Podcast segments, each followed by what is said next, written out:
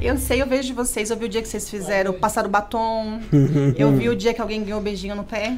Começamos o Isso Não é Podcast de número 347. Olha o José, ô profissionalismo gostoso, hein? Boa noite, Rafael. Boa noite, Bruno. Felipe, José, muito bom. Boa noite. Sara, Larissa, Suelen, abação e um beijo no coração de quem? Do meu querido, do meu amor, do meu amor platônico, Josiel Cândido. Alves de Almeida Araújo aí, tá? Vamos falar primeiramente do nosso colaborador Origem Studios, antes de a gente falar com a nossa convidada de hoje, certo, Rafael? O que, que é Certíssimo, Origem Origem. Studios, Bruno? Origem Studios é o lugar pra você fazer seu podcast com a maior comodidade, praticidade, a melhor acesso na cidade de São Paulo e o melhor dúvida. valor, Felipe. É quatro programinha no mês, Quatro duas horinhas a cada, Duas horinhas. 700 mango, mano. Que é isso. Mais barato que isso, só dois dias, filho. Você não tá pagando nem uma pensão esse valor. Vamos ser bem sinceros. E Não. aqui você faz seu programa, seja ao vivo ou gravado, sempre vai ter uma pessoa como o Rick ali, não sei como o falou Josiel. uma pensão, cara. Eu te juro por Deus. Como o Tipo, Josiel Se o cara fosse parar de pagar pensão, fazer um podcast. Pensão, morar de pensão, pô, tô falando. Morar na pensão. Eu quiser falar que o cara vai parar de pagar pensão pra alugar estúdio. Pagar Então- pensão alimentícia? É preso, pô. Então entrem lá no Instagram, arroba Origem Studios, ou se não, através do WhatsApp 11 97764 7222. E eu falei o nome do Rick, eu não sei se vocês falaram na quinta-feira, mano. Mandar um abração especial lá pra ele lá, que Verdade. perdoou a vozinha dele lá. Abraço, Meus irmão. sentimentos aí, Rick. Nossos sentimentos aí, certo, Felipe? Certo, Bruno. Um abraço também pra todo mundo aí. Vai, É Rafa, gente nossa convidada de hoje. Seja bem-vinda. Seja bem-vinda, Matilde. Olá, boa noite, meninos. Boa eu noite. agradeço o convite, agradeço a honra de poder estar participando de um programa tão importante e de peso aí dentro do nosso mundo espiritual. Me sinto honrada, privilegiada. A honra é nossa, né, pô? Pô, nossa, é uma honra nossa ouvir essas palavras.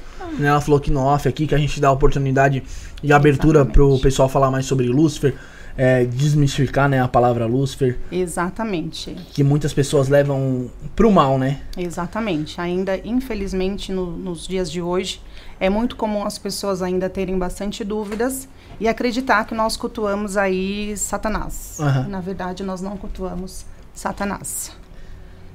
Só pedir pro José Alcântara, nosso querido José Alcântara, ligar a ribalta, né, José? Ô, José, esse menino é muito E feliz. isso é o que eu falei na hora que começou. É, de muito feliz. Você foi bem. Você foi pontual, Bruno. Você foi pontual. É, o, o, o Matildes, você, a gente conversando e tal, você com- mandou até falando que você não era da magia, muito pelo contrário, a família, né? Ela, ela era evangélica? Evangélica. Vou contar um pouquinho Pá, dessa. Avinashi também, você. É, Incrível. Pastora né? É, a é um diferença é que a mestra Avinashi, ela eh, ficou dentro da igreja, Sim. né? Ela congregou, se tornou pastora. Meu caso foi um pouco diferente. Na verdade, a minha família toda sempre foram evangélicos. E quando eu iniciei na espiritualidade, eu ainda era muito criança. Então, eu seguia os passos dos meus pais por estarem eh, indo para a igreja, mas de fato eu era muito criança. Eu tinha por volta aí dos meus sete, oito anos, quando a espiritualidade entrou na minha vida. E aí, de fato, foi quando nós começamos uma busca para entender, porque até então minha família só conhecia era Deus, Jesus, era o que eles Sim. seguiram os, é, os caminhos dos pais deles também. E isso foi passando, que era muito comum naquela época. E aí, quando a espiritualidade é, começou a me acessar, eu vou usar esse termo, a gente foi em busca de respostas através aí de uma outra egrégora. Mas eu não cheguei, de fato, a congregar, nada do tipo. Eu, eu tinha aproximadamente 7 para 8 anos de idade. Bem novinho. Bem novinha, exatamente. Então, as lembranças que eu tenho da igreja foi o que eu ouvi durante a minha vida toda, ah, baseado na minha avó, Sim. no meu avô, eh, baseado na minha mãe e familiares. Mas lá dentro mesmo eu quase não me lembro de absolutamente nada. A sua família ainda continua é, evangélica. Minha avó faleceu, meu avô também, e aí por conta disso eh, acabou se dividindo a família, né? Aham. Então hoje eu tenho pessoas que são evangélicas, eu tenho pessoas que são católicas, eu tenho pessoas que entrou aí pro lado espiritual. E tenho pessoas também que não acreditam em absolutamente nada. Entendi. Mas a harmonia é tudo, tudo a mesma coisa, não tem essa de. Como- Ainda, Só puxa o microfone dela um pouquinho. Ainda pra- é, ainda é assim, existe um pouco, né, da intolerância religiosa, né? Mas dentro do possível a gente vive em harmonia, é todos se respeitando aí cada um a sua egrégora.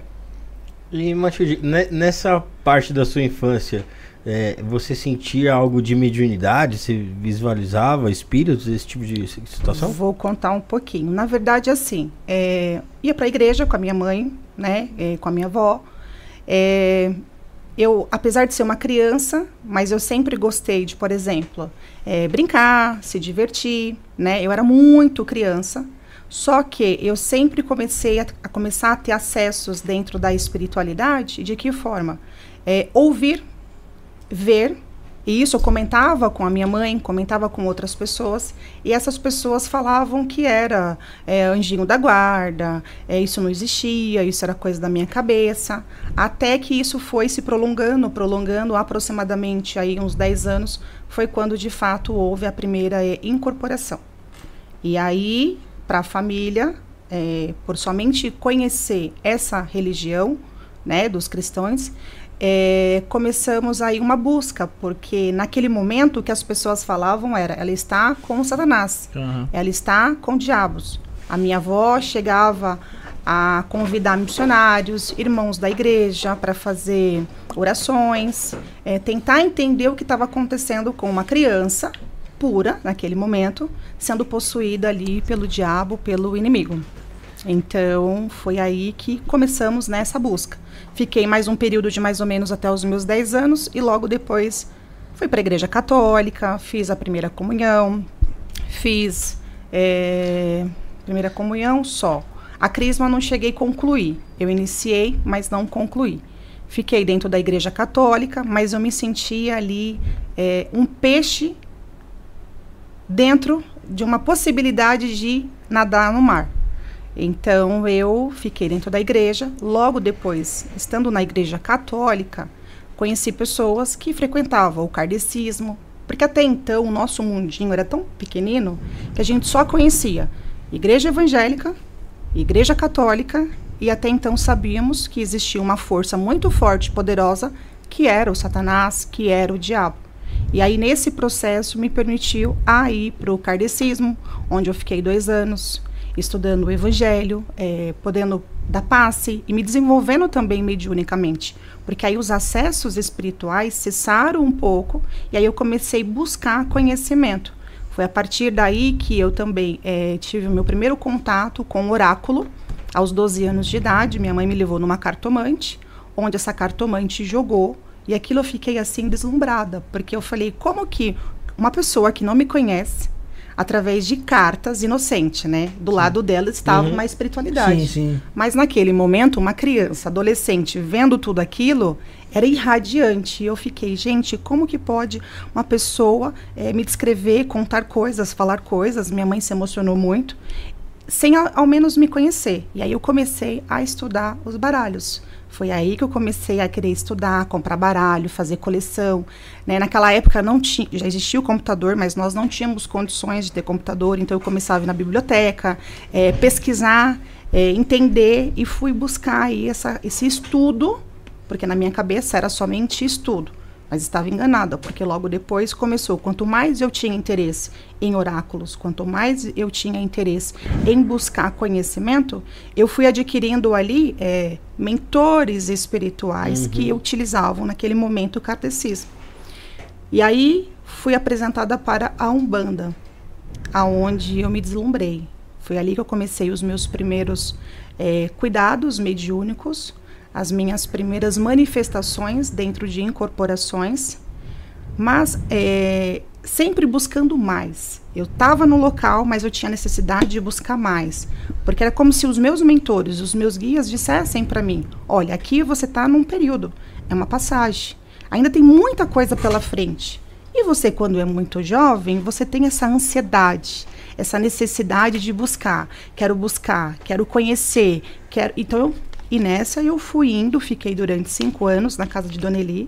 É, ela era de Diadema, já faleceu, dentro da Umbanda. Ali conheci caboclo, ali conheci herê, ali conheci marinheiro, ali conheci uma falange dentro. Logo depois do falecimento dela, minha irmã também estava dentro da espiritualidade e a minha irmã já estava bem desenvolvida é, no candomblé.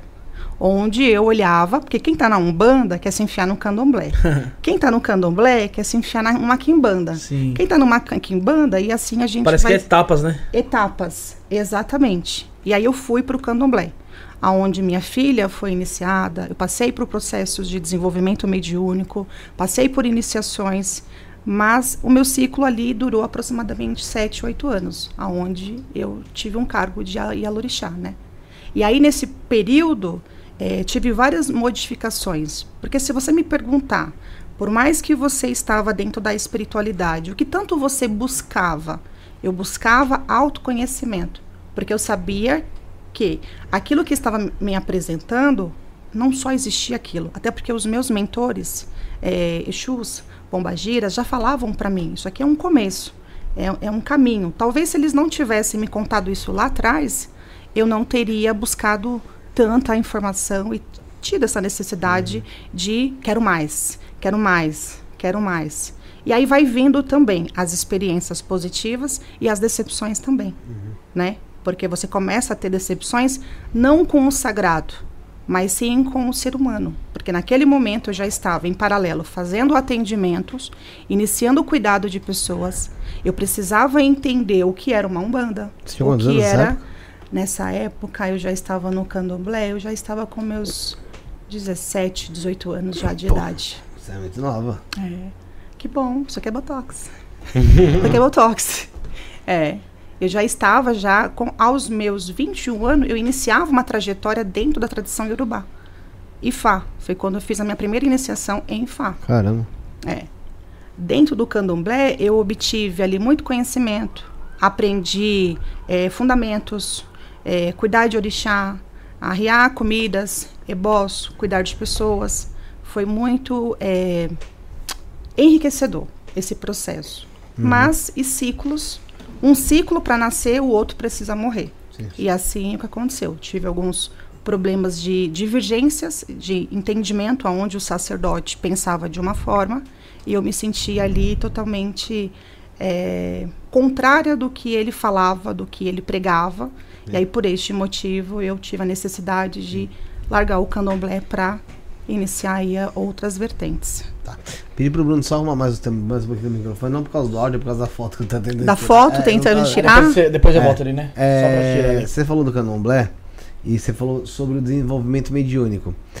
Como é que é um desenvolvimento mediúnico no candomblé? O que, que vocês exer exercitam? O que vocês trabalham? Como é que é? Quando a gente está na Umbanda, a gente tem ali um mix, né? É um pouco de sincretismo ao catolicismo, a gente tem é, é. egrégoras é, é, que é diferente, né? Da, um, da um, a Umbanda são, são entidades e no Candomblé são orixás, né? É isso. É como se fossem divindades, né? Como se, isso, dentro do culto ao Candomblé é, são divindades. Mas existem casas, é, eu passei em casas aonde acontecia o seguinte: existia casa que só cuidava só das entidades. E tinha casa que cuidava também do orixá, da divindade. Isso dentro da Umbanda. Existem casas de umbanda que não cuida de orixá. Somente cuida ali dos seus guardiões, que é o que eles chamam de direita e esquerda, né? Uhum. Exus e Pombagira e outros entrariam na linha da esquerda. E boiadeiro, erê, é, caboclo entraria como egrégoras da direita. Mas é o que eu falo. Cada casa impõe a sua regra. Então existem casas que só cultuavam naquela época é, as entidades. Outras casas já cuidavam já as divindades. No candomblé, naquela época, eu acredito que 70% das casas cuidavam das divindades. Então a gente cuidava de orixá, onde você passa pelo processo de iniciação, é, de preceitos lá dentro, né? E você também cuidava também a casa que eu estava, o pai de santo cuidava de Exus, Pomba Gira, eh, ele fazia gira de caboclo, fazia gira de, é, gira de erê, quando chegava em meados de setembro, o mês das crianças. Então, é voltado o candomblé para o culto é, afro-brasileiro dos orixás, mas existem casas também que cultuam seus guardiões e, consequentemente, os filhos que estão ali também. Então, dentro do candomblé, eu pude conhecer a divindade orixá, no qual eu fui iniciada né, em, em Obatalá, que é o que nós chamamos de Oxalá, é, Orixá Branco, que foi iniciado. Só que ainda assim eu sentia é, vazio. Eu sentia que Oxalá trouxe na minha vida é, um equilíbrio. Um equilíbrio emocional, um equilíbrio é, físico, um equilíbrio psicológico também. Porque eu sempre tive muitos acessos espirituais, egrégoras. É como se o Pai de Santo falava na época, né? Ai, tem orixá brigando pela sua cabeça. É um dois, três. Então a gente acaba pegando um pouco isso do psicológico e também ficando aí um pouco em desequilíbrio, em harmonia. Então, dentro do candomblé, eu consegui encontrar é, estabilidade é, emocional e psicológico também. E nesse processo eu já cuidava de pessoas, então eu precisava entender não somente o meu lado, mas pessoas que estavam chegando até o meu espaço para que eu pudesse ter discernimento e conhecimento. Como é que eu ia cuidar de uma pessoa que chegava e falava, ah, eu sou da Umbanda, eu sou do Candomblé, e eu absolutamente não sabia de nada? Não faria sentido. Então eu precisei cuidar, sim, Lá você passa por iniciação, tem processos de quando você vai fazer o santo, que é o que eles falam, né? Eu sou uhum. feita no santo, né? Você perde o cabelo, você assenta os seus guardiões, cuida da sua egrégora. Dentro da, da, da Kimbanda, fazendo um comparativo com o Candomblé, é, existe um cuidado também ali com os, vamos dizer, os filhos? Ou a Kimbanda é uma coisa mais, apesar de ter os rituais coletivos, é mais individual? Cada um, tipo. É. É, meio que, ó, não, tem, não vou. Ficar, posso te aconselhar, mas não fica achando que eu vou te. Eu vou te cuidar Cuidar. Não, é. é. Eu vou contar da minha experiência, tá? O que aconteceu comigo, eu não vou falar uma regra. De repente, acredito que existam casas que façam diferente. No candomblé, você é guiado, desculpa, o tempo todo ali pelo sacerdote. E aí, se você desviar do caminho. Dentro da Kimbanda, o que, que eu, eu entendi e vivenciei? Que ali nós temos uma certa eh, liberdade de seguir os seus passos. Claro, sempre dentro de fundamentos. Sim. Então, respondendo a sua pergunta, eu diria que a Kimbanda é livre. Ela se torna um pouco mais livre. Quem está cultuando os orixás se sente um pouco mais é, preso aquelas doutrinas, aquelas regras, aqueles fundamentos e quando você vai para Kimbanda, você tem um pouco mais de liberdade ali, mas seguindo também as regras da casa, senão vira bagunça, né?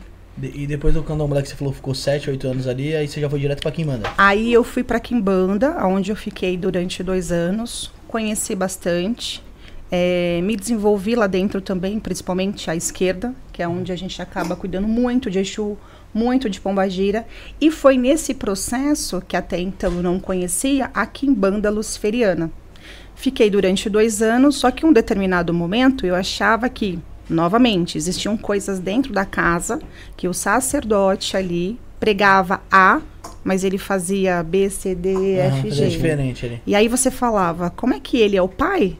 Como é que ele é o líder e ele fala para você fazer A e na verdade ele faz B, C, D e E? Foi quando eu saí da Kimbanda e aí eu entrei para a tradição Yorubá dos orixás. O que é a tradição Yorubá dos orixás? É a tradição mesmo, é cuidar dos orixás é, em panteão Yorubá e da tradição mesmo, aquela coisa raiz. Ali eu passei por iniciações, mesmo tendo iniciação de candomblé, passei por é, iniciação em Obatalá, fundamentos de, de orixá, é, me iniciei em Imodiá, me iniciei em outros orixás, porque, desculpa, dentro da egrégora é a tradição iorubá, é muito comum eles, uma pessoa ser iniciado em vários orixás. Eles entendem que a cada período ali durante um ano, durante dois anos, três anos, você pode é, ter aquela necessidade de precisar. Vai necessidade. Isso, conforme... energético, e você vai passando por processos de iniciação. Uhum. Porém, entretanto, todavia, como todos dizem, é algo que é muito bacana, porque você acaba tendo um axé, de um, um pouco de axé de cada divindade, mas ainda assim isso acaba trazendo alguns é, problemas e distúrbios aí espirituais, eu vou chamar assim. Você já. Fala, Bruno. Per, per, Como, Bruno, tá, já que tá, você já vai abordar aí, ó. É. O que, que, você vai fazer? Já avisa o pessoal como é que faz o pessoal Mandar Sim. mensagem, superchat e o Pix pra gente. Primeiro eu vou começar com a mensagem. Eu tenho, eu tenho uma notícia boa pra vocês aqui, vocês vão gostar, Felipe. Ah, vai gostar? Tem sorteio, tem dois sorteios hoje aqui, então o pessoal vai gostar, mano. Já tô gostando. É, primeiramente eu vou pedir pro pessoal se inscrever no canal. Então, se você não é inscrito, você que tá vindo aqui pela Matilde ou lá pelo Templo Avinash, que o pessoal tá em peso aqui e não é inscrito, pô, se inscreve, ajuda a gente, compartilha nosso canal, entra no nosso canal de cortes também. E pra você mandar sua pergunta, você tem que estar inscrito, certinho, Fefe? Sim, pra mandar pergunta, se inscreva no canal, ativa o sino de notificações. Aí vamos supor, você tá no celular, fecha a tela, abre de novo, você já tá pronto pra mandar mensagem. Agora faz aquela perguntinha pra mim assim, fala assim, Bruno, como que faz pra mim participar do sorteio? Bruno, como é que faz pra eu participar do sorteio? E o que vai ser sorteado? Ah, o que vai ser sorteado vai ser falado aqui, mas eu tenho Ah. certeza que você não vai se arrepender. merda. Mas pra você participar do sorteio, você tem que mandar um pix pra gente aí no DDD 11 977 64 72 22.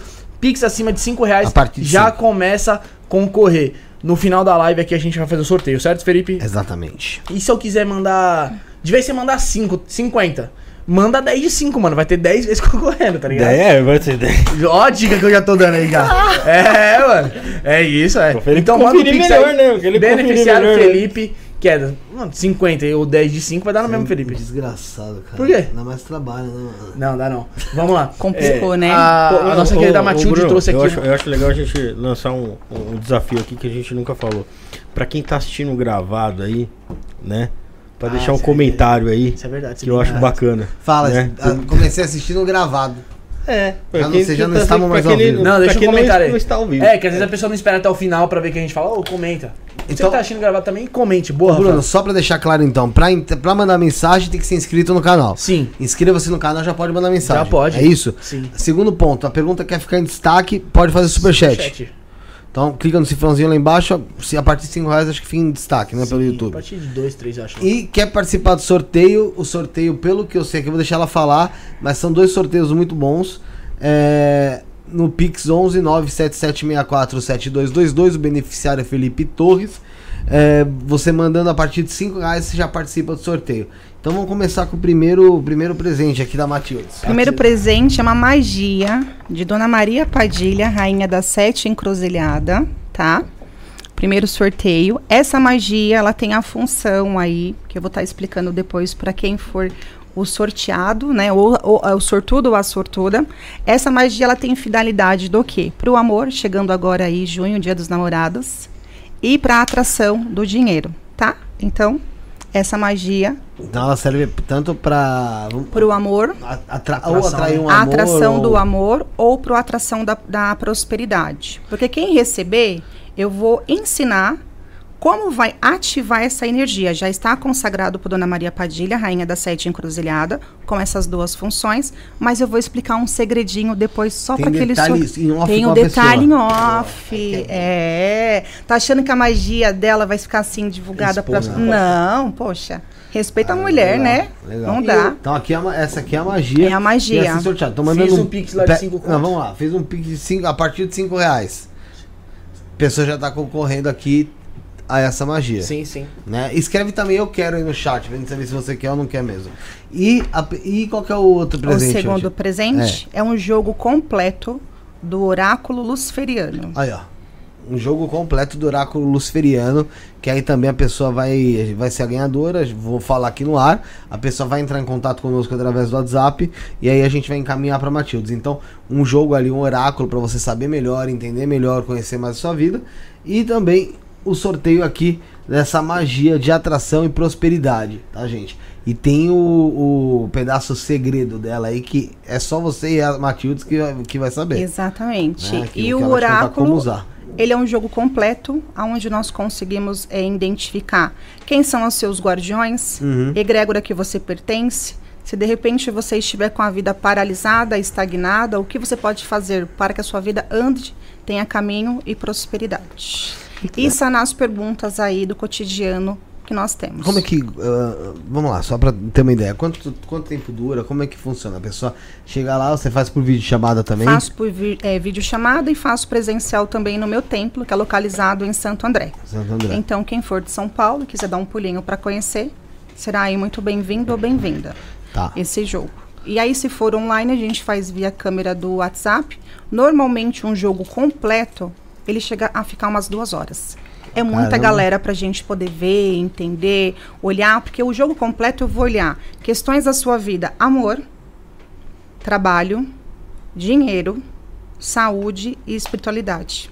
Então, um Legal. jogo desse, mais as perguntas que o consulente sempre acaba tendo, que é normal, chega pra sair de duas horas. Quem já jogou comigo e quiser comentar, vai saber Ah, do que eu tô falando. ou seja, aqui tá, já comentou até no A chat. Nayara falando aqui, o.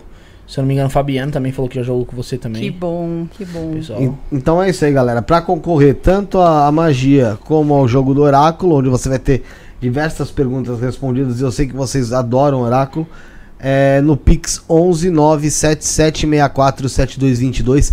Tem ele na descrição.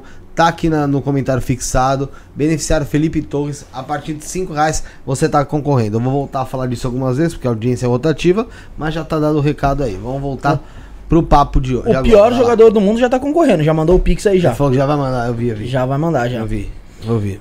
Mano, tem, tem gente que fez pergunta Não, aí? o pessoal tá. O Xande aqui falar? mandou um abraço, tá? Falando que veio pela mestra Avinash, se não me engano. Falou que é Abraço. filho da mestra Avinash. Aí mandou um abraço pra Matilde. O Abraço, pessoal só elo- Xande. elogios aí a gente, elogios a Matilde. É, o Vitor Maia perguntando de qual forma a espiritualidade pode. Acho que a espiritualidade em geral pode livrar ele de alguns vícios como drogas, etc. É, mas da- daqui a pouco a gente entra na pergunta dele. Vamos entrar primeiro ali, já que a gente fala um pouco do candomblé, entrar um pouco. O que pra você, Matilde, é a quimbanda luciferiana, de fato? É, a quimbanda luciferiana é assim, nós, nós somos livres, né? Nós não temos nenhum sincretismo para começar. Para você entrar numa quimbanda luciferiana, você de fato não pertence a nenhuma egrégora cristã, né? Uhum. E que faz sentido aí ou é, conjunto com o cristianismo. Então nós já não temos nenhuma ligação ao cristianismo. Depois, ali nós cultuamos ali tanto Exus, Pombagira, nossos guardiões, nós assentamos e também trabalho com a Goetia, né, onde eu posso trabalhar com magias, com daimons. Quem são os daimons? Eles são espíritos que estão aí desde a fundação aí é, do mundo, do planeta, né? Energias extremamente inteligentes, sábias e em barra o todo-poderoso Lúcifer. Quem que é Lúcifer? Lá no meu templo, lá no meu espaço, na minha vida e as pessoas que me procurarem, quem é Lúcifer? Sim. Dianos Lutífero, o portador da luz. Hum. Um deus da estregueria italiana. Então, Lúcifer que eu cultuo é o Lúcifer, aquele que traz luz, expansão de consciência. Mas por que o, o italiano que você falou da- em relação ao, ao italiano? Dianos Lutífero, É. ele é um deus bruxo da estregueria, ou seja, da magia italiana. Da estregueria italiana, né? Que é utilizado, que significa tradução a magia. E pra vocês, né? vocês fazem a ligação direta a Lúcifer. A Lúcifer. Então, no meu templo, quem é o maioral? Lúcifer. Abaixo de Lúcifer, eu tenho a Trindade. Que aí eu tenho Beuzebu, Astarote e Boni. Abaixo deles, eu tenho os guardiões, tenho Exus, tenho Pombagira, tenho o povo cigano e também sou sacerdotisa de Lilith, né? Que aí é uma outra egrégora que não tem nada a ver com a egrégora de Lúcifer. Engraçado, né? Porque Lilith, Lúcifer, às vezes é ligado até por conta de falarem que, é- que é demônio, que é, que é isso, que é aquilo. Mas depois a gente entra nisso, né? É, mas dentro disso, dentro do, do que você conhece da Quimbanda Luciferiana, você sabe qual foi, qual foi a origem? Como é que surge, surge a Quimbanda Luciferiana?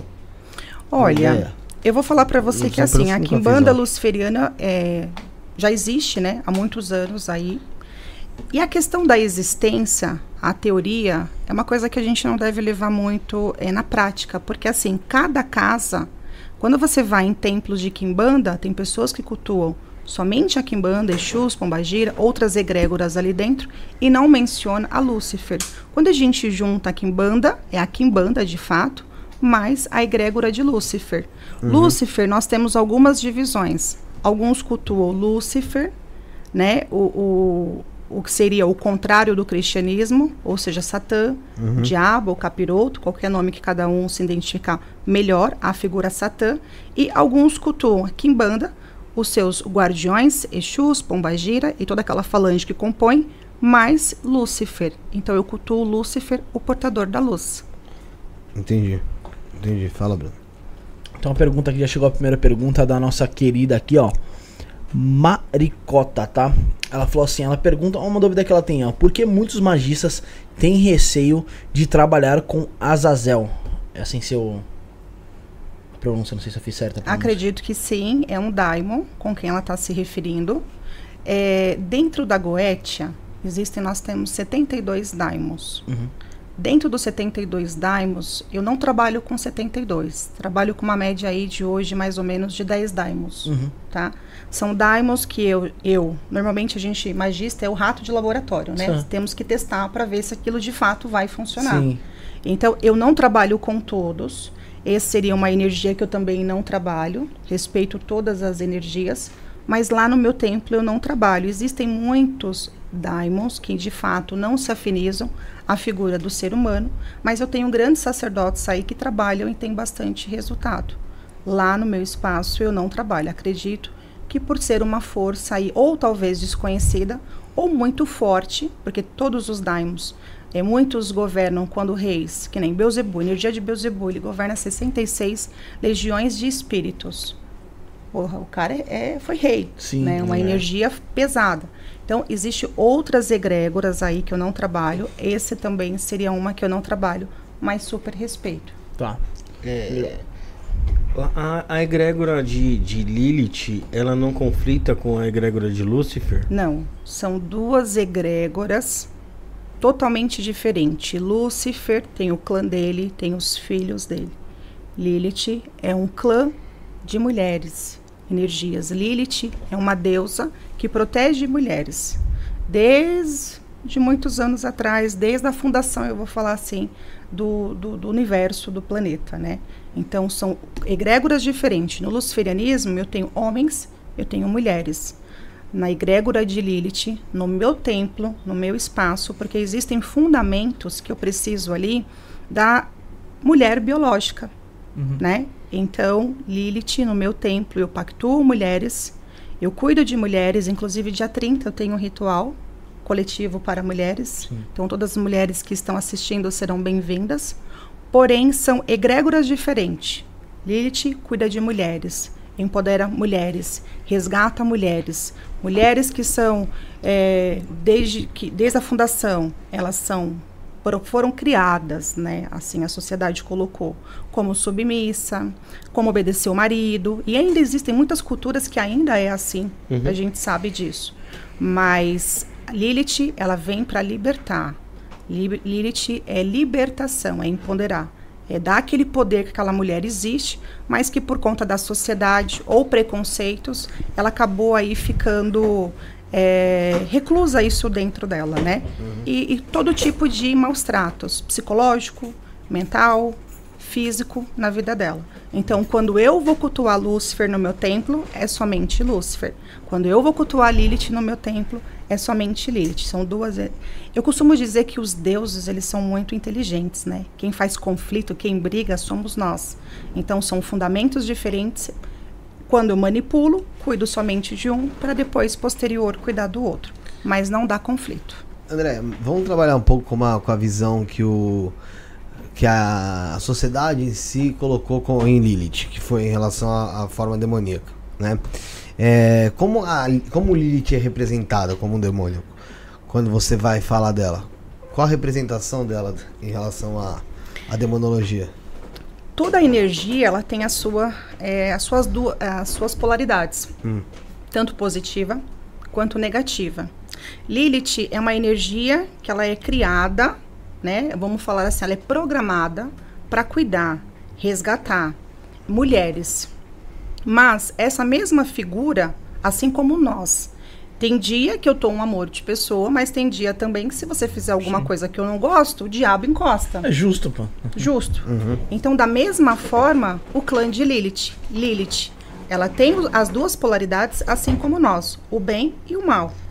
É, tudo vai depender de como você vai cuidar, tudo vai depender de como você vai tratar. Se é uma mulher, ela vai cuidar, ela vai resgatar. Se um homem maltratar uma mulher, se um homem judiar, se um homem oprimir, se um homem é, aprisionar essa mulher, ela vai virar uma fera. Uma fera. É uma, é uma mãe cuidando de uma filha. Mas quais são as características que são atribuídas a ela como demônio? É, é, é justamente o fato dela ser, vamos dizer assim, mais empoderada mesmo, mais independente, não, não, se, não, não se aceitar se rebaixar. ela não é submissa, né? Então, as filhas de Lilith, eu vou falar algumas características de filha de Boa. Lilith É que vai isso ficar. tá, isso tá na moda também. É, né? isso tá na moda. é. Isso vai ficar bem bacana para poder é, explicar. Então, existe, assim, num contexto, se você for procurar, as filhas de Eva, e as filhas de Lilith. Então, as filhas de Eva são mulheres que é, não têm independência financeira, são mulheres que são submissas, são mulheres que dependem da aprovação, do aval, não somente dos seus maridos, mas de outras pessoas. São aquelas mulheres que muitas vezes não, não, não têm aquela força, aquela coragem né, de enfrentar é, a tudo e a todos. Então, basicamente isso. As características de mulheres de Lilith são fortes, são independentes, elas têm destaque, são mulheres que, de repente, numa empresa, ela tem um cargo é, de chefia, um cargo de diretoria, são mulheres que, é, faça chuva ou faça sol, ela está ali, ela seria a pau para toda obra. Basicamente isso. E hoje existem muitas mulheres que estão em frangalhos, que estão sofrendo, ou talvez por amor, ou por talvez não ter uma independência financeira, Sim. mas elas e a, a, a, cultura, né, o dia a dia, a tecnologia está permitindo chegar a elas esses conhecimentos. Então, hoje as mulheres, elas estão buscando mais a sua independência financeira, mais a sua autoestima elevada, os seus próprios cuidados. E isso Lilith vai guiando, vai libertando as suas filhas, tanto na sexualidade, no aumento de libido, é, na proteção espiritual, nas suas conexões espirituais também. Na, li na ligação de Lilith com o demônio, qual que é a hierarquia que ela tem? Olha, eu vou falar para você que Lilith, tá? Ela, eu considero ela como uma deusa, uhum. mas também fez alguma coisa que ali desaponta. Ela se torna ali de fato um demônio. E colocando os demônios, eu acredito que vai depender. Por exemplo, Beuzebu e Lilith. São dois que estão ali, só que Lilith no clã dela de mulheres Sim. e Beuzebu, por exemplo, o rei, no clã dele, uhum. entendeu? Não tem muito como comparar. Agora eu vou pegar assim, por exemplo, é, Lilith e Pombagira. Lilith está acima. Dá para entender? Sim, basicamente. Entender. Mas você disse quando você disse que ah, do mesmo jeito que você enxerga ela como uma deusa, dá para se enxergar como demônio também, seria por conta da, dessa dualidade, né? Isso. Mas a partir da hora que você impõe, você coloca nela uma personalidade de dualidade, você não transforma ela, você não reduz o ponto de divindade dela? Não. Porque assim, ó, Lilith, ela vai cuidar de mulheres. Todas as, todas as mulheres que for procurar e falar, Lilith, socorro. Tô precisando de você, minha mãe. Me ajuda. Eu preciso ter coragem. Eu preciso me libertar desse relacionamento abusivo. Eu preciso ter destaque. Ela vai trabalhar desta forma. Mas se também as pessoas procurarem ela pa, pa, para fazer o mal, ela também vai fazer. É que no meu espaço, dentro das mulheres que me procura, eu sempre estou colocando Lilith para levantar mulheres e não para derrubar. Mas hum. acredito eu que nada impede de alguém manipular a energia para o mal, principalmente contra homens. Uhum. Não para mulheres. Porque falam que Lilith não suporta homens, né? É. Então vamos lá. Lilith não suporta, né, é, ninguém que maltrata ali mulheres. Normalmente, quem sempre maltratou mulheres? Os homens. Pô. Os homens. Quem trai, quem bate, quem judia, quem não, não permite que a mulher às vezes coloque uma roupa curta, de repente a mulher vai trabalhar num segmento é, de uma empresa que só tem homens dentro do setor. Então ainda existem muitos homens machistas que não permitem que as suas mulheres é, façam determinadas coisas mas uhum. que muitas vezes ele admira uma mulher lá fora. Sim. A dele não pode. Sim, mas a dos outros é bonita, é legal ter. Uhum. Não suporta machistas, então, vamos dizer assim. Exatamente. Hoje. E aí, qual que é o problema? Por que, que eu não cultuo Lilith para homens? No meu espaço. Conheço vários amigos que cultuam Lilith, que tem Lilith na sua vida e dá super certo. Ah, eu ok. Já eu já ouvi falar que o homem, quando cultua Lilith, vai, vai pro ralo. então, eu vejo, assim, ó, nós que estamos dentro da espiritualidade, eu não posso falar para você, Felipe, não cultua Lilith se de repente você vira para mim, porque eu, eu atendo consulentes todos os dias. Existem homens que chegam para mim e falam assim: eu quero cultuar Lilith, pronto, acabou. A sua vida é sua, faça dela o que você bem quiser. Porém, eu não indico. Por quê? Porque se você é um homem que você maltrata sua mulher, Sim. maltrata sua irmã, a sua mãe, cara, você vai cultuar uma deusa que protege mulheres, é. vai dar uma merda. Lógico vai, vai dar um problema. Até escrito, né? Eu estou com um consulente que eu joguei para ele na semana passada. Próxima semana vamos começar a neutralizar, vamos começar a entrar num processo de limpeza, por quê? Ele procurou um determinado sacerdote, aonde esse sacerdote disse que ele precisava ter destaque na vida dele. Uhum. Ele precisava ser mais empoderado. E aí, o que, que acabou acontecendo nesse processo? O sacerdote X indicou para ele cultuar Lilith. Uhum. E o cara foi lá, na maior das boas intenções, foi cultuar Lilith. Ele não procurou ler, ele não procurou saber, ele simplesmente estava apagado, sendo prejudicado no trabalho dele por mulheres, que até então suas chefes, né, é, são mulheres, e ele precisava ter destaque sobre elas. O sacerdote orientou: faça um ritual com Lilith, para que Lilith traga para você o poder que as mulheres têm. O cara foi lá e fez. Passou três meses depois, ele está é, em processo de separação com a esposa, porque entrou em briga. Por duas vezes ele tentou agredir a mãe dele. No trabalho, é só briga, briga, briga, briga e mais briga. E detalhe, quando ele chegou até minha mesa, ele deve estar assistindo, não vou expor, é claro, mas ele disse, Matildes, eu estou começando a ter atração é, sexual por homens. Isso é normal? Eu acho que tem alguma coisa de errado comigo. Quando eu fui abrir o oráculo dele, eu falei para ele, meu amigo, tem muita mulher com você. Mas é muita mulher. Por onde você andou? O que, que você fez da sua vida? E aí ele falou, eu fiz um ritual de Lilith para poder, para destaque. Eu falei, elas estão apanhando você, elas estão batendo em você. Por que, que você foi procurar Lilith? Quando homens querem procurar destaque, eles querem sucesso, ou eles até querem cuidar do seu lado feminino, nós cultuamos com é, Pombagira, nós cultuamos com Astarote, por exemplo, um daimon, cultuamos com, de repente, cigana.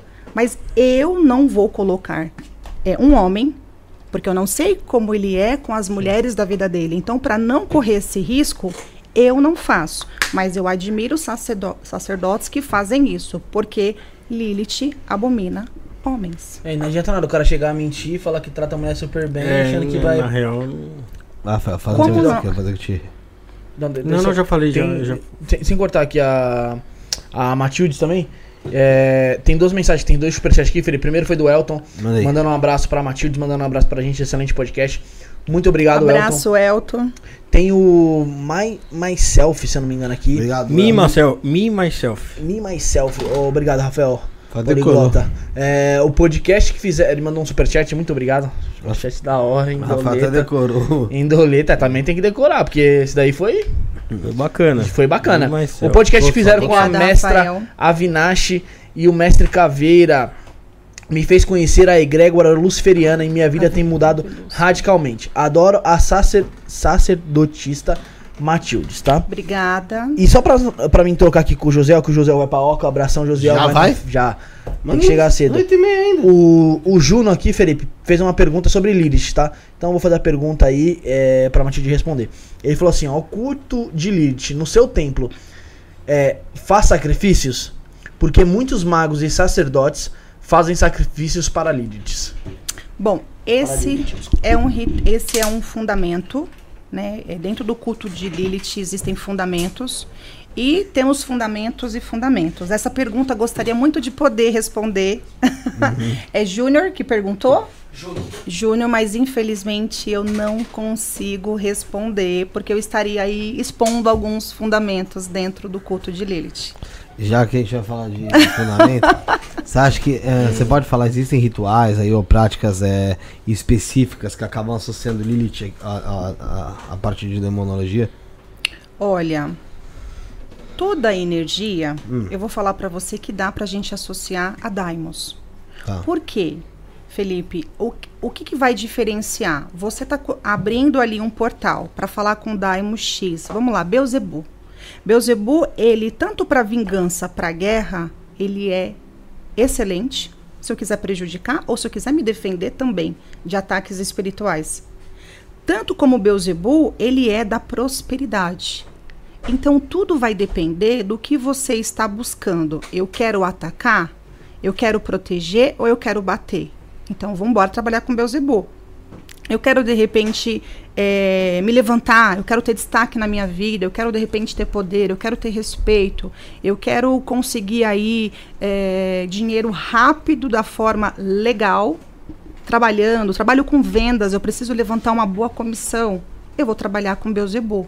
Entende que tanto como Lilith, assim como o Beuzebu, assim como qualquer Exu e Pombagira, eles podem fazer tanto o bem quanto o mal.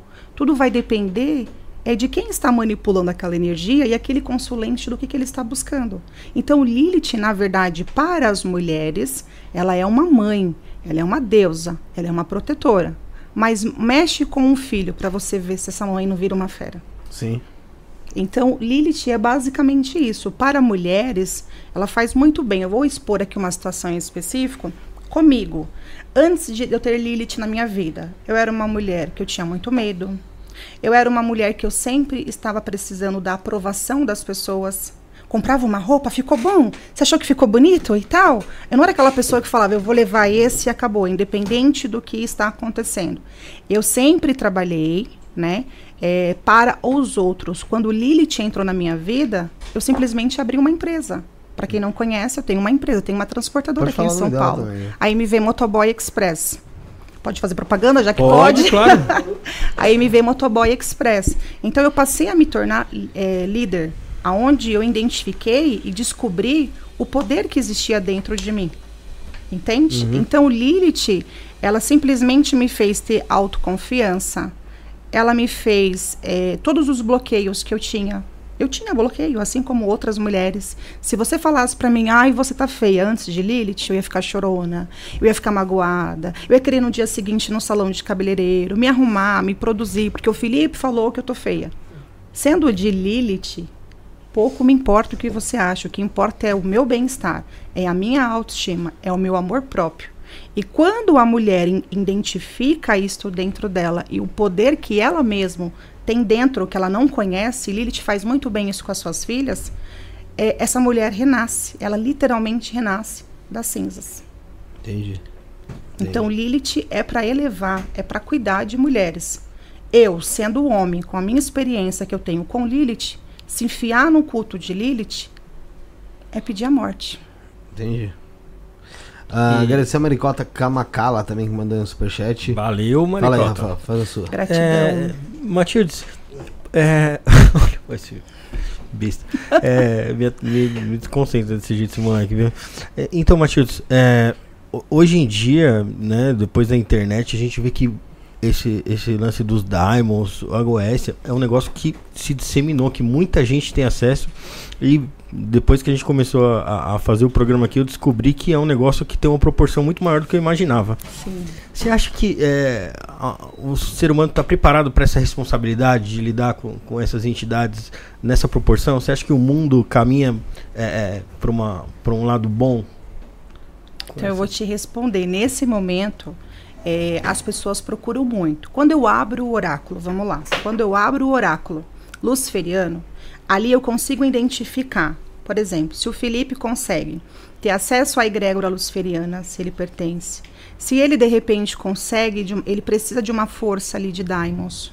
Para que aquele daimon vai se afinizar a energia dele, se ele vai aguentar aquele daimon estar com ele ali 24 horas trabalhando por ele. Existem pessoas que têm total abertura para isso e estão preparadas, mas ainda assim existe uma é grande, é, a maioria das pessoas não estão preparadas para ter grandes acordos, para ter de repente ali é, negociações com daimos, cuidados com daimos específicos para conseguir X coisa ou Y coisa. Então assim, respondendo a sua pergunta, é, é um caminho de muita magia. Essa magia, ela tem muita sedução, mas precisamos sacerdotes termos responsabilidade com essa sedução. Porque existem pessoas que chegam para cuidados que estão extremamente assim a, a ponto de cometer um suicídio, porque fez trabalho com X daimon, com X egrégora, que são fortíssimas.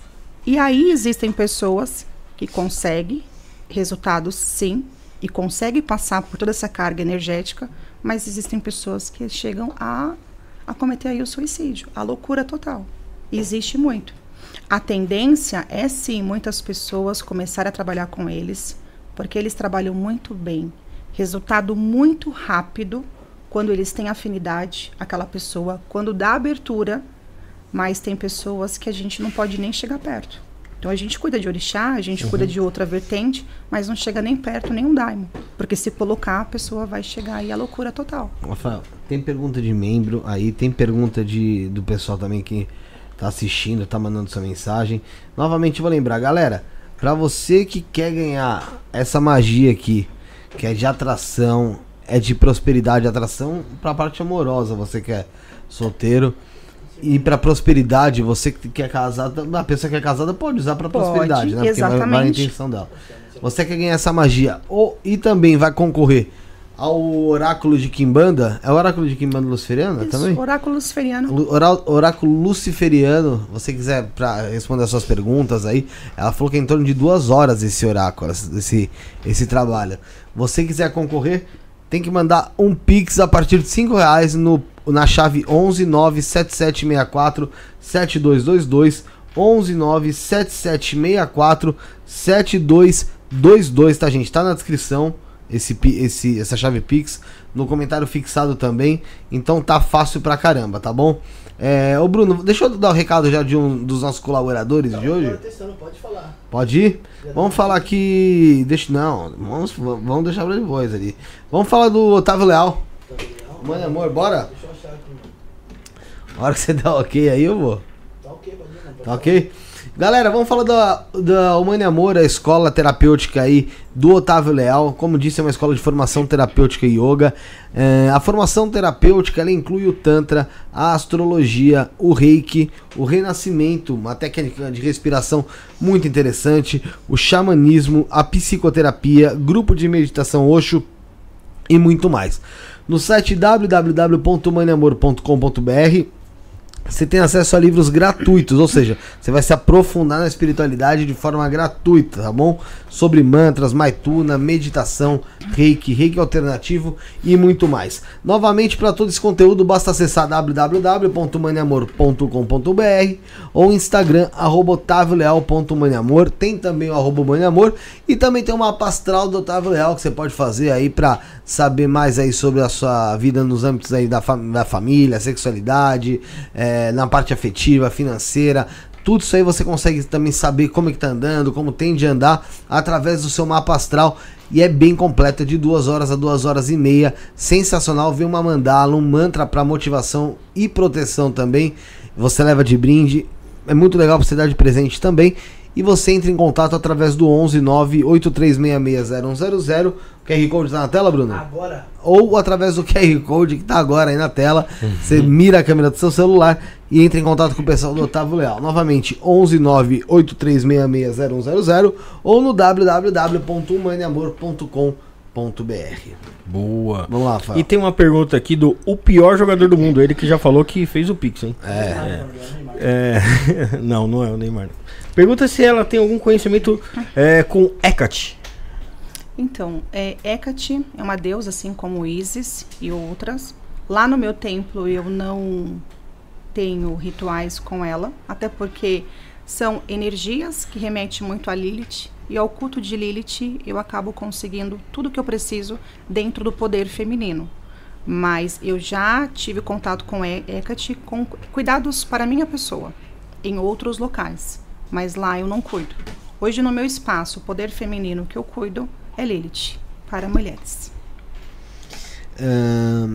A Lilith, ah, novamente voltando para a parte da demonologia que se fala dela.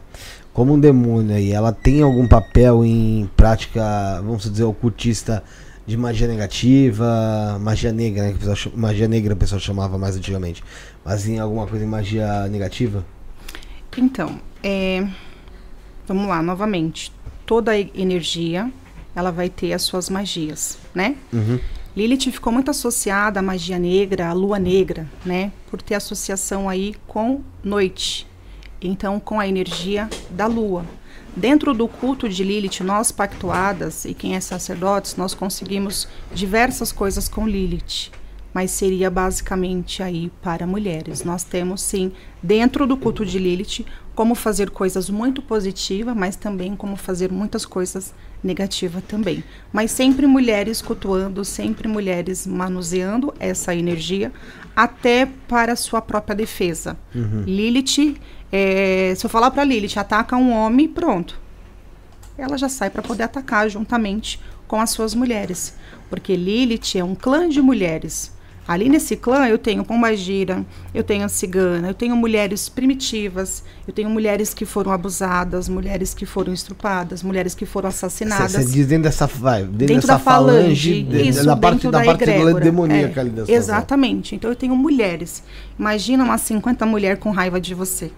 Uhum. Vai dar problema, né? vai dar problema. Mas toda vez que, ó, isso até ent- entra na outra pergunta. Toda vez que você vai fazer é, invocação ou algum ritual, o, o- utilizando a Lilith como demônio, né?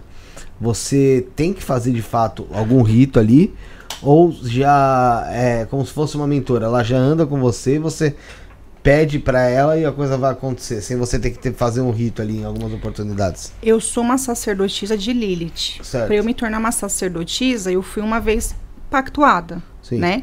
Então, a partir do momento que você é pactuada, a gente é o que nós chamamos que Lilith nos possui no sentido de habitar dentro de nós. Então, a partir daquele momento, Lilith, né, num contexto, suas mulheres passam a habitar.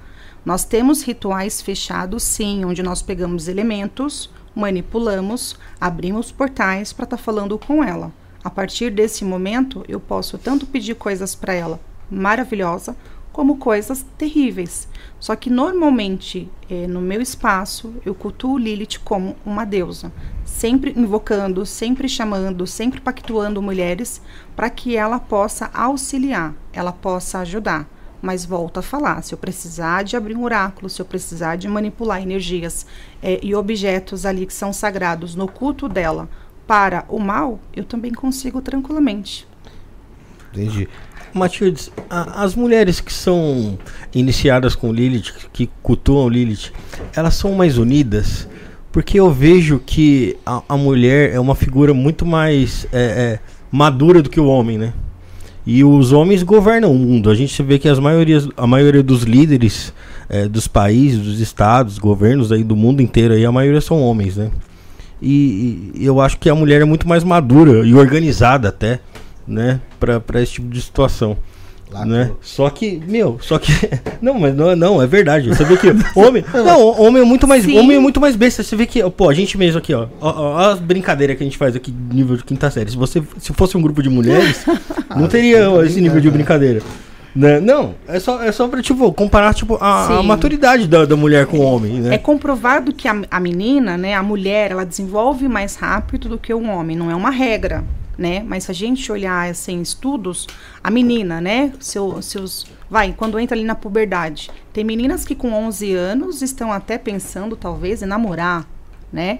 E aí se você olha às vezes um menino de 11 anos, ele tá brincando ali de bola, de carrinho. Eu tava Então, pensando em sustentar um filho já. Felipe, Felipe. Então, É, a assim, triste. é, a mulher ela acaba se desenvolvendo mais rápido. A mulher tem aí a habilidade de fazer duas, três, quatro, cinco, seis funções aí ao mesmo tempo, comprovado isso. Homem, de repente, maioria, não todos. com- se pega uma coisa para fazer, ele vai fazer aquilo. Quando ele termina aquilo, ele vai começar o outro. A mulher não. A mulher ela trabalha, ela cuida da casa, ela cuida do marido, ela cuida do emprego, ela cuida, enfim, do cachorro. Ela faz um monte de atividade. Mulheres que são pactuadas com Lilith são as mulheres que elas vão se unindo, elas vão se fortalecendo. O nosso clã vai se tornando um clã mais forte. Então, de fato, eu, eu tenho mulheres que a vida inteira teve problemas de relacionamento com mãe, com irmã. É, ah, eu não tenho amiga. Ai, mas toda mulher eu tenho problema, porque a mulher me olhou feio, porque a mulher tem inveja de mim, porque a mulher é assado. Então a gente coloca ela para dentro do, do, do ritual com Lilith para que ela entenda que nós somos irmãs. Nós precisamos ser amigas, nós precisamos unir força, porque a mulher, ela tem, se a gente for analisar, ela tem o poder aí de, de procriar, né?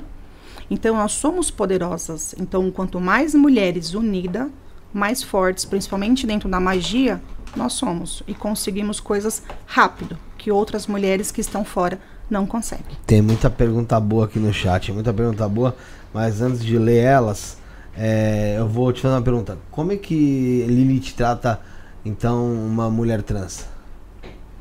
Então vamos lá. Neste caso, Lilith ela sempre olha. Então vamos lá. Aham. É, existem fundamentos, fundamentos ali para pacto, rituais específicos que eu preciso da mulher com a figura biológica. A mulher nasceu, então é menina, menina, menina. Pronto, essa aqui é a menina.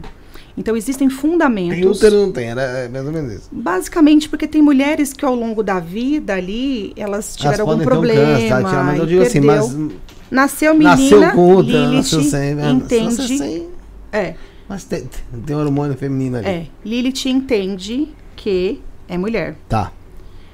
Existem sacerdotes, existem outras sacerdotisas que cultuam Lilith também para homossexuais, para ouvi trans, tranquilamente. Uhum. No meu espaço, no meu templo, eu não faço isso. Porque ali Lilith está olhando a sua essência. Lilith, existem coisas que eu vou ter que fazer dentro de um rito que não dá para eu fazer com um trans. Não dá para eu fazer com um homossexual. E aí a questão não é nem preconceito, eu amo-os, tenho vários amigos, beijo para todos. Só que existem coisas que são fundamentos, eu preciso. Agora, eu quero cultuar Lilith, eu me afinizo a Lilith, eu faço as minhas práticas com Lilith. Tudo bem. Mas no momento em que eu, Matildes, preciso pactuar, preciso firmar fundamentos, eu preciso da mulher ali como a sua essência é biológica de nascença. Entendi. Aí já são fundamentos, por isso eu nem vou aprofundar, porque eu sei que são... Exatamente, são fundamentos, não dá pra gente expor, são pessoa segredos. quiser conhecer mais, né, vá atrás. Da informação aos poucos, né, vai, vai conseguir entender. A Sofia mandou aqui, ó, a Lilith ataca, só, ah, ataca uma mulher ou só homem? Lilith, ela é especialista em atacar homem, tá? Ô, coisa boa. Ah, É. tá maltratando muito a esposa, tá tudo bem por aí. Ela já manda- Já manda? Então tá tudo certo contigo. Não, tô falando, não, tô falando, se o cara estiver maltratando tal, já manda um, uma perninha quebrada às vezes para Às início. vezes, às vezes paralisa de repente uma vida, um caminho que fecha. E ela vai tratando aquela mulher para que ela consiga de fato é, conseguir subsídios, condições para não precisar daquele homem, daquela Entendi. situação. Mulheres de Lilith, quando estão com um relacionamento, esse relacionamento não tá bacana, é basicamente assim: um sai por uma porta e de repente talvez outro entra ou nem precisa disso. Porque ela tem autoconfiança, ela consegue viver tranquilamente sem um homem. Sem problema, isso é muito bem relacionado. Entendi. A Raíssa Corsi mandou um superchat aqui. O jogo da Mestra Matildes é fenomenal. Super recomendo. Um Obrigada, grande beijo, minha Raíssa. irmã. Observação: a energia da deusa está fortíssima nessa live. Agios Lilith. É, os meninos querem saber de Lilith de todo jeito. É, Raíssa é uma pactuada com a mestra Vinash também, no culto de Lilith. Então ela entende muito bem. Lilith, olha, Raíssa, eles estão querendo mexer com, com Lilith. Acho que vai dar problema. Quando eu for embora, eu vou levar elas comigo. Pode deixar. É, você sai vivo daqui, né? sai, sai viva, eu vou levar embora. Pode ficar tranquila. É, eu tinha feito a pergunta ali em cima do. Esqueci de quem que era a pergunta. Ah, da Sofia, né? Se ela, se ela ataca, é. O Wesley também mandou uma pergunta muito interessante, que era o que uma divindade pede em troca para um pactuado, especificamente. Então vamos lá. Não é muito bem o que pede. Por que, que, por que, que as pessoas querem fazer um pacto? Então vamos lá. Uma coisa é eu cultuar, vou dar um exemplo: Lilith e Lúcifer. Então eu quero cultuar Lilith. Eu culto Lilith, eu peço algumas coisas para a deusa, a deusa vai me atendendo. Com isso, eu vou entendendo que aquela energia se afinizou comigo, coisas que eu precisava e que talvez eu não conseguia, eu não tinha aquela força, eu não tinha aquele poder. Aquela eh, divindade me trouxe ali. Então, eu vou querer pactuar. A partir do momento que eu vou me pactuar, pacto é uma coisa por toda a eternidade. Não é uma coisa que hoje eu. eu ah, hoje eu sou pactuada em Lilith, amanhã eu não quero ser pac- pactuada. A mesma coisa, Lúcifer. Quando eu vou me pactuar com Lúcifer, normalmente os meus pactuados eu faço rituais individuais para que ele possa entender o que, que Lúcifer vai trazer na sua vida, que, que Lúcifer vai ser na sua vida. Quando aquela pessoa realmente está preparado, aí a gente ingressa para um pacto. Por quê? Dentro de toda a iniciação, seja ela em orixá, seja pacto, seja é uma via de mão dupla. Então, a divindade vai pedir coisas para mim do lado de cá e eu estou pedindo coisas do lado de lá. Então, assim, todo pacto vai ter o seu lado aí, o seu pós e o contra, vou falar assim. Normalmente, se você perguntar comigo dos meus pactos, é, pactos ou iniciação, a cabeça que eu tenho hoje, amo todos os meus orixás, Não abandono nenhum deles. Preciso deles. Então, se eles me deram um caminho até hoje, é com, eles vão seguir comigo nessa bagagem. Mas é, vamos falar em sacrifício, que talvez é isso que ele quer colocar numa balança. Hoje, se pactuar com Lúcifer, hoje se pactuar com Lilith e passar por um processo iniciático, a cabeça que eu tenho hoje, eu não teria iniciado em Orixá. Por Sim. quê? As, os pós são maiores do que um pacto com Lúcifer, um pacto com Lilith. Não estou dizendo que é melhor ou é pior. Em questão de resultados para Matildes, em Lúcifer e Lilith, eu consegui tudo que eu, Matildes, queria como matéria. Orixá, por exemplo, eu consegui tudo que eu não tinha: equilíbrio, paz, sossego. Só que cada iniciação é um processo, onde você vai embora para sua casa com o seu suas regrinhas. Faça isso, isso, isso, isso que vai dar certo. Não faça isso, que isso e isso que vai dar problema. Então, tudo vai depender se você é uma pessoa que consegue é, cumprir regras, porque nós teremos, mas tirando um pouco aí do misticismo, ai, porque Lúcifer vai pedir uma vida, porque Lilith vai pedir uma vida. Isso não existe, tá? Isso dentro de Gianos Lutífero, isso não existe. Agora, o que Lúcifer vai pedir para mim? Que eu tenha caráter, que eu tenha dignidade, que eu não minta, que eu não roubo, né? Que eu, de repente, sei lá, que eu. Enfim, Isso, isso você tá falando até mesmo do que dentro da Kimbanda Luciferiana também, né? dentro da quimbanda luciferiana. Tá. Não é, você não acha muito parecido, de certa forma, com o cristianismo, alguns pontos? E eu digo cristianismo até na base mais do catolicismo, porque tem lá, ó, os Exus, Exu isso, Exu aquilo, Exu outro. E dentro do catolicismo tem os santos. E você falando agora, é, que, que, você vai pedir mim, pra mim? Que eu não roube, que eu não, não seja mau caráter, não... E se, se uma pessoa que fosse, sei lá, é, se é uma, uma pessoa cristã que frequentasse a missa e tal, e, e, e viesse falar comigo, provavelmente ele ia falar exatamente a mesma coisa, só ia trocar o nome de Lúcifer Perfeito. por Deus. Eu entendi a sua pergunta, mas aí eu dei uma metáfora só para que você possa entender. Sim. Eu, eu não posso falar algumas coisas aqui, por exemplo, de um pós-pacto. Ah, não, porque é, é- é- existem- e, a- e até porque é individual, às vezes. né? Individual, Muitas vai ter orientação para você que não é mesmo para ele, que não é mesmo para mim. Eu dei só essas comparações, O básico. o básico, Sim. né? Porque isso é questão de caráter, né? Você não vai roubar porque é uma questão de caráter seu. E também se porque se você Sim. roubar, você vai ter consequências dentro da lei, né? Lúcifer me ensina a ser muito correta. Sim. Lúcifer me ensina a caminhar pela luz. Não adianta eu me pactuar com o Lúcifer e cometer coisas erradas na minha vida. Mas isso não são questões aí de catolicismo ou, de repente, comparando. É, fiz um comparativo. Isso. Mas É, assim. é, com a parte moral. Eu sei que tem a moral, parte amoral isso, total. exatamente. Dentro, por exemplo, do da quimbanda luciferiana, eu posso cuidar de diversas egrégoras que não têm nenhum vínculo pagão.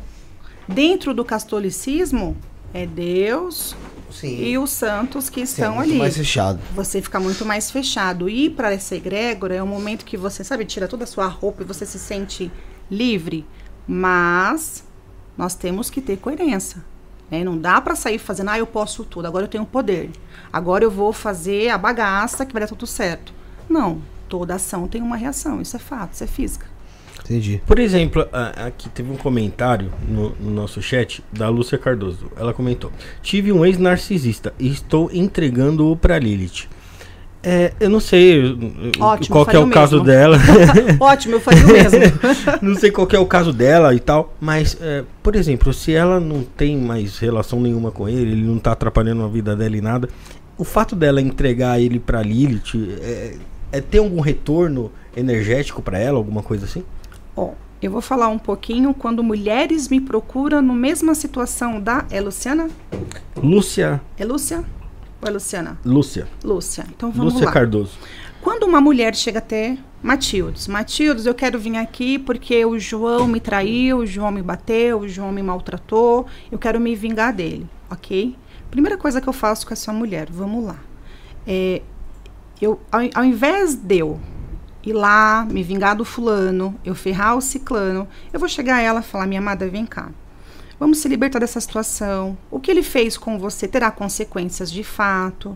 Vamos se reerguer. Então ali eu faço rituais com ela, eu vou cuidar, eu vou limpar essa mulher espiritualmente, eu vou levar ela para de repente o culto de Lilith, se de repente não culto de Lilith, de repente uma pombagira, uma outra egrégora, de repente até um Exu não específico. Por quê? O meu objetivo, meu nome magístico, né, é Matildes, eu tenho um Hailey. Eu tirei um Hailey recentemente porque dava muito confuso, as pessoas ficavam Hailey, Hailey. A minha missão, Hailey em, em, em alemão significa cura. A minha missão é pegar mulheres e curar. O preço que ela vai pagar financeiramente em prejudicando esse cara não vale a pena. É mais fácil ela pagar uma limpeza, ela pagar de repente um ritual com uma Algo pombagira, pra ela, Pra ela algo para ela, para empoderar e deixar ela mais forte. Ainda assim, depois que ela passa a ser pactuada, depois que ela passa por ritos de Lilith, ela quiser entregar por conta própria dela, é um direito dela. Assim como eu acredito que o fato dela hoje não estar com essa pessoa, de uma certa forma, ou direto ou indireto, não sei se ela conhecia Lilith, teve também forças de energias femininas auxiliando, porque ali ela teve situações que eu acredito que talvez foi judiada, foi maltratada, foi desrespeitada. E você clamando, minha mãe Lilith me ajuda, minha mãe Lilith, ela vai ouvir em algum momento. Então eu diria para você que ele já é, já, já é, é banquete para Lilith e suas mulheres. Então, ao invés dela perder o tempo ali se vingando, entrega para aquela, de- aquela egrégora e vai cuidar de você. Você perdeu muito tempo ali vivendo para uma pessoa, você vai ficar ali é, com aquela mágoa, com aquele ressentimento, até quando se liberta. E normalmente, às vezes, existem mulheres também que estão ali com orgulho ferido, às vezes um pouquinho de ainda de amor. É o amor e o ódio junto, entende? Tá certo. E- Fala, Mas fala. É Lúcia, Lúcia, né? Lúcia, isso. Lúcia, o ideal é se libertar. Vai cuidar de você, vai tratar da sua autoestima. O tempo que você perdeu com essa pessoa serviu também de experiência para que você não caia nesses novos envolvimentos, nesses novos relacionamentos. Vai cuidar de você, minha amada. Se precisar, estamos aí. E tem muito, uh, uh, Matilde, de, mulheres que vivem essa situação com homens e mesmo assim ainda querem prender o cara a ela? Olha, alguns anos atrás, elas. A mulher, quando ela é maltratada pelo homem, no sentido físico, é, espiritual ali, às vezes ela quer de repente seguir uma religião, o cara de repente não aceita. No emocional, normalmente essa mulher ela sente muita raiva, ódio. Porque imagina você ficar apanhando, você não vai gostar. Aquilo tá doendo, aquilo tá te machucando. Então ela acaba sentindo muito raiva. De 10 mulheres que eu atendo hoje no- nos casos assim, é, nove quer se vingar, uma muitas vezes quer ali reverter a situação. Ela quer pegar aquele cara, ela quer, ela quer se levantar e deixar ele ali abaixo do chinelo, entende? Ela quer deixar ele submisso, mas a maioria quer se vingar. Então, normalmente eu falo pra mulherada, chegou lá no meu espaço, no meu tempo, começou a chorar, colocou sua dor pra fora, eu ouvi, eu entendo tudo isso que elas passou, mas o meu objetivo é reerguer aquela mulher. Quanto menos ela viver aquilo, mais ela vai poder conhecer o poder que ela tem dentro dela, que ainda ela não conhece. Não vale a pena. É melhor passar uma borracha e seguir, pra, e seguir em frente. É verdade. É. Quais são os pra você, pelo que você conhece de Lilith, pelo que você já ouviu, tanto do lado positivo como do lado negativo, quais são as possíveis origens aí mitológicas de Lilith, né, que é interessante a gente falar sobre, e como essas diferentes aí origens, né, acabam afetando é, a interpretação e significado verdadeiro da Lilith, de Lilith. Então, Lilith, se você pegar a história dela lá, voltar, né? Sim. Vamos lá, vamos entrar um pouco aí no, no, no cristianismo. Deus criou Mas é Adão necessário entrar no cristianismo pra falar de Lilith mesmo? para poder. É? Vamos voltar um pouquinho para poder Tá. entender essa parte. É, se você vai conversar com muitas pessoas sobre Lilith, as pessoas vão falar que Lilith é, ela foi a primeira esposa de Adão, onde ela não, não aceitou ser submissa a ele, e aí por esse motivo ela ficou com raiva, ela foi lá pro os infernos e lá ela se torna um demônio, onde ela se cresce, ela se fortalece, enfim, e depois ela passa a é, vingar-se de homens, enfim, de pessoas ali que colocam a mulher nessa questão. Só que, com o passar do tempo, a Sim. gente vai entendendo que não somente essa história que é, é- é o que é o que se conta, é o que se fala, não estava lá na época para saber, mas começa aí a fundação aí da população, da civilização. Lá atrás, se a gente já olhar, já existiam mulheres que ela de repente não queria casar, porque era o pai ou a mãe que fazia o casamento.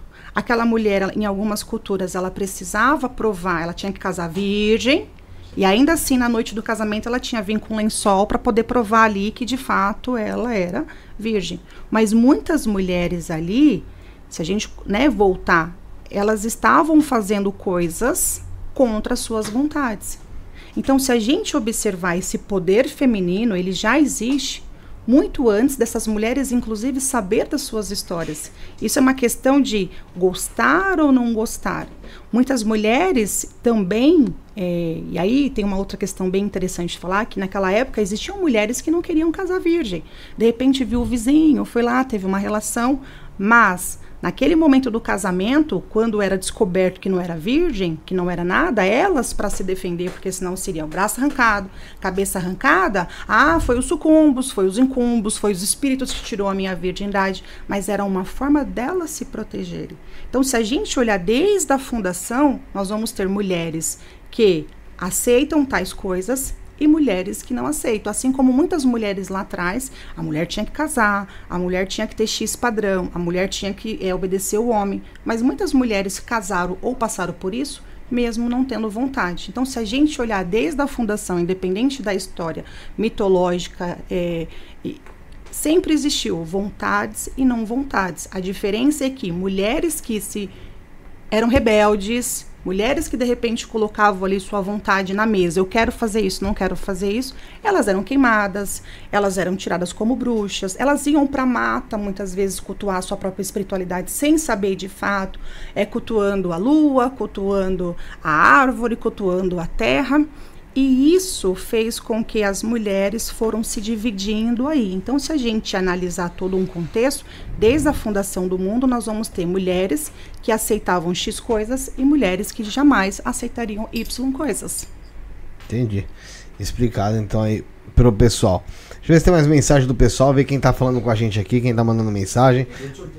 Oi? Lembrar do sorteio também. Tem o MC que tá aqui, Fabiano, Xande, Vitor Maia. É, pode mandar mensagem sim, ó, Vitor. Vitor, Vitor Gabriel. É, Iu, Iu tá pedindo pra você falar sobre mais sobre as Tarot e Beuzebu. Daqui a pouco eu vou pedir então pra falar sobre. Ah, Alexandre Albuquerque.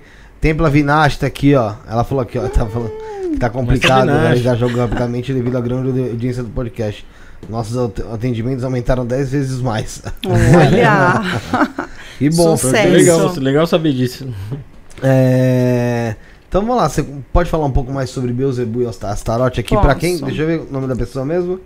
Foi o na... Yu. Yu. Yu, Tem alguma coisa específica que ele gostaria de saber ou ele quer um contexto geral? Astarote é uma mulher? É um- um- um- uma entidade Tem feminina? gente que cultua com mulher, gente que cultua com homem. Exatamente. Ela, eu cultuo ela como uma energia é, feminina, até porque da forma que ela já se apresentou ali, eu entendi ali os cabelos compridos, eu consegui ver figuras ali é, formando ali um feminino, mas é o que ele deixou bem claro. Daimos, eles têm essa questão de muitas vezes, né, se apresentar para uns como homem e de repente para mulher. Por exemplo, Beuzebu totalmente masculino. Energia totalmente masculino. Astarote, no meu espaço, eu cultuo ela sempre como uma demonesa, uma figura feminina. Mas tem quem cultue ela como o masculino, como se apresenta. E tá tudo certo.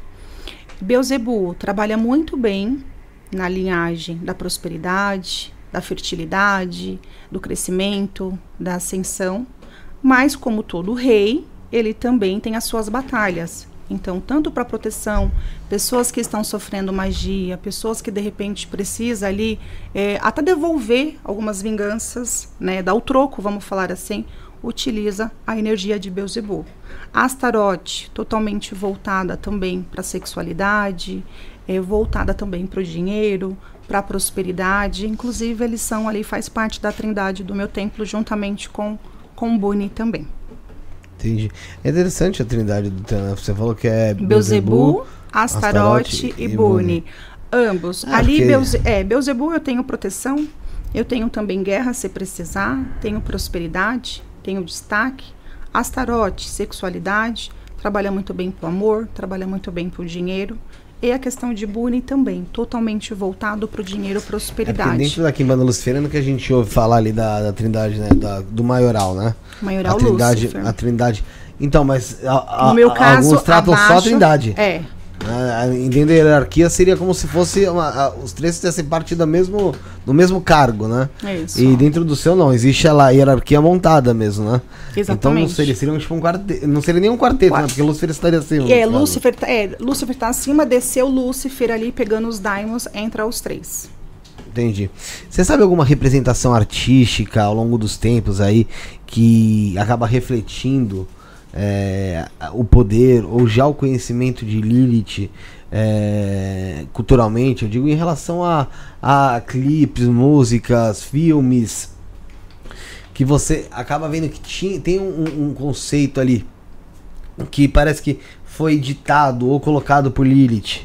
É, existem muitas, se você procurar lá no Google, né, Lilith, música de Lilith, você vai ver que tá cheio de é, artistas aí, principalmente mulheres, vamos colocar a Anitta, mas se você pegar clipe da Madonna também lá atrás, alguns, você vai ver alguns que associa todo clipe, toda arte que representar, que você bate a imagem, que você olha, que você vê a liberdade, aquilo apresenta para a figura feminina, a liberdade, a libertação, isso vem com a representação de Lilith ali também. Existem muitos clipes, né, que acabam associando aí algumas figuras, é, de repente lua, de repente é, punhal, de repente série de elementos, árvores também, tudo que remete a isso, a gente faz conexões. Quando você pega 10 mulheres de Lilith, coloca uma imagem, por exemplo, essa sua imagem aí atrás é lindíssima. Eu olho e eu falo, gente, é uma floresta que eu queria estar lá cultuando Lilith com outras mulheres. Porque isso representa a liberdade. Eu tenho o céu, eu tenho as estrelas, eu tenho o campo aberto, aonde faz essa conexão com Lilith. Certo, correto. É... Ô Bruno, vamos falar da Candelabro? Vamos falar? Depois de falar Candelabro, eu quero puxar um pouco já sobre os, os trabalhos que são exercidos lá, na, lá no templo da Matildes, tá bom? Depois eu vou falar de Lúcia, tem Goethe ainda. Vamos lá. Tem que lembrar o pessoal também do sorteio, né? Tem o sorteio, não, vou falar do sorteio e Sorteio. quando a gente fala do templo dela, a pessoa entender um pouco melhor do que se trata, ficar mais por dentro. Tá, vamos lá? Galera, Candelabro é uma marca brasileira de velas premium, tá? Destinada ao público ocultista e que não tem medo aí da sua própria sombra, né? Ela possui três modelos de vela feita, atro- a- feita artesanalmente pelos seus idealizadores, tá? É, sem intermediário nenhum, prezando sempre aí o, o material com qualidade, é, a experiência do produto, né? Porque na verdade você acaba é, cara, não, não, vou, não vou te dar spoiler, mas quando você comprar a vela deles, você ver que, que experiência sensacional, viu? É, não é só chegar uma vela na tua casa e botar acender, não, é uma experiência mesmo. É uma vivência diferente ali. É, eles usam material, como eu disse, somente de qualidade, né? As velas são feitas com cera vegetal e de coco, tá? Não é aquela de parafina que faz mal. Então fica tranquilo aí, você pode acender no seu quarto, qualquer lugar que não vai te fazer mal. E nesse momento eles têm três aromas, tá? Tem o bafomé, que tem notas de lima, cedro e musgo, tá? Ah, se eu não me engano, não sei se. Não, estava acesa mais cedo aqui, ó. Essa agora que tá acesa Bem aqui. cheirosa. Cheirosa, né? Muito cheirosa. Essa, o que tá, tá, essa bem aqui é a perfumado. Mel, Melting Hell, que é a minha preferida, tá aqui, ó. Que tem notas de cipreste e musgo de carvalho. E ao lado dela, então, sobrou a Let It Burn, que é de bergamota, lavanda e patchouli. Isso aí. Todas as compras acompanham a caixinha de fósforo preta exclusiva, tá bom, gente? Usando o cupom ISTO666 você tem 15% de desconto em todos os produtos do site da Candelabro. Entra lá, faça sua compra, muito interessante. O Ritual Pack lá tá valendo super a pena, que são as três velas juntas, tá? O site é www.candelabrum.com. Candelabro é K-A-N-D-E L-A-B-R-U-M, tá? E as dúvida- dúvidas você tira na candelabrum.ltd. Um abraço pro pessoal da Candelabrum. Isso aí. Abraço. Abraço. Só, traz alguma, Traz algum conteúdo pra gente aí. Pra descansar a voz. Tá ficando rouco já. né? E você tem templo aberto também? Ou, Tenho. Meu templo ele é localizado em Santo André, no bairro da Vila Floresta, né?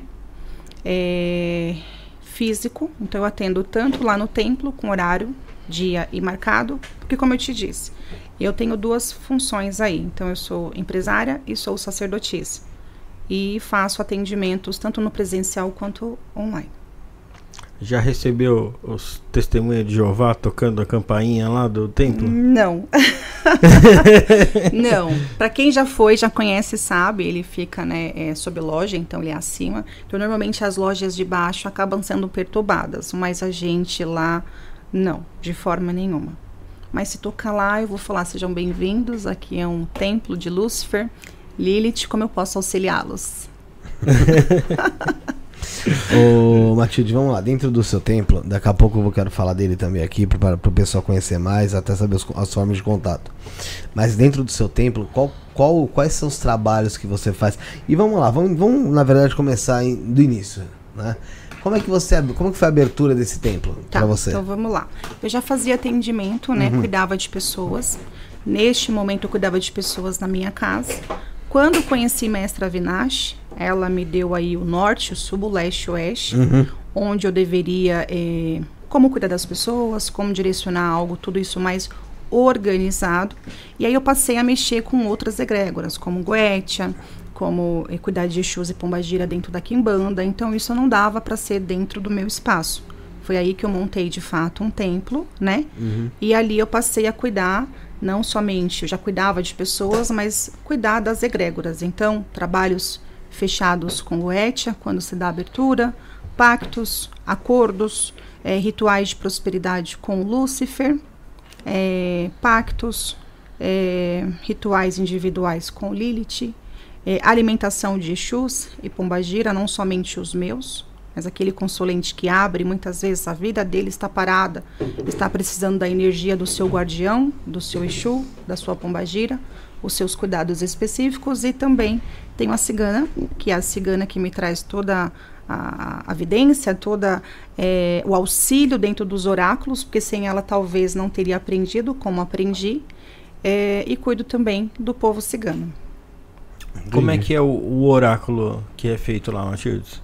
Olha, eu tenho três tipos de oráculo que eu trabalho hoje. Então, o oráculo mais completo é o oráculo luciferiano. Esse oráculo, quando vamos, é um homem, eu vou abrir, eu vou olhar ali quem são os guardiões, o que está causando a sua paralisação. De repente, às vezes a pessoa chega e fala: Matilde, eu quero fazer um pacto, ótimo, mas de repente não é o pacto que está precisando. A gente precisa fazer, às vezes, uma limpeza energética e a Sim. vida da pessoa começa a andar. Porque ali nós temos pessoas que muitas vezes têm. Eu falo que tem a, a- a sujeira espiritual e a sujeira física. Às vezes o cara vai jogar comigo, ele fala, eu tô com problemas espirituais. Eu falo, não, você não tem problema espiritual. O que você tem é problema que tá com você. De repente é um seu sócio, de repente é seu companheiro, de repente é sua companheira que é o seu próprio egum. E pronto, está travando a sua vida. Ou a própria pessoa também. Às vezes a gente abre o oráculo, a gente olha e fala: Olha, Felipe, você está fazendo isso, isso, isso, deixando de fazer isso, isso, isso, a vida não anda. Mas existem pessoas que precisam de cuidados específicos eh, gravíssimos, porque além da questão físico, pessoas, nós temos o espiritual.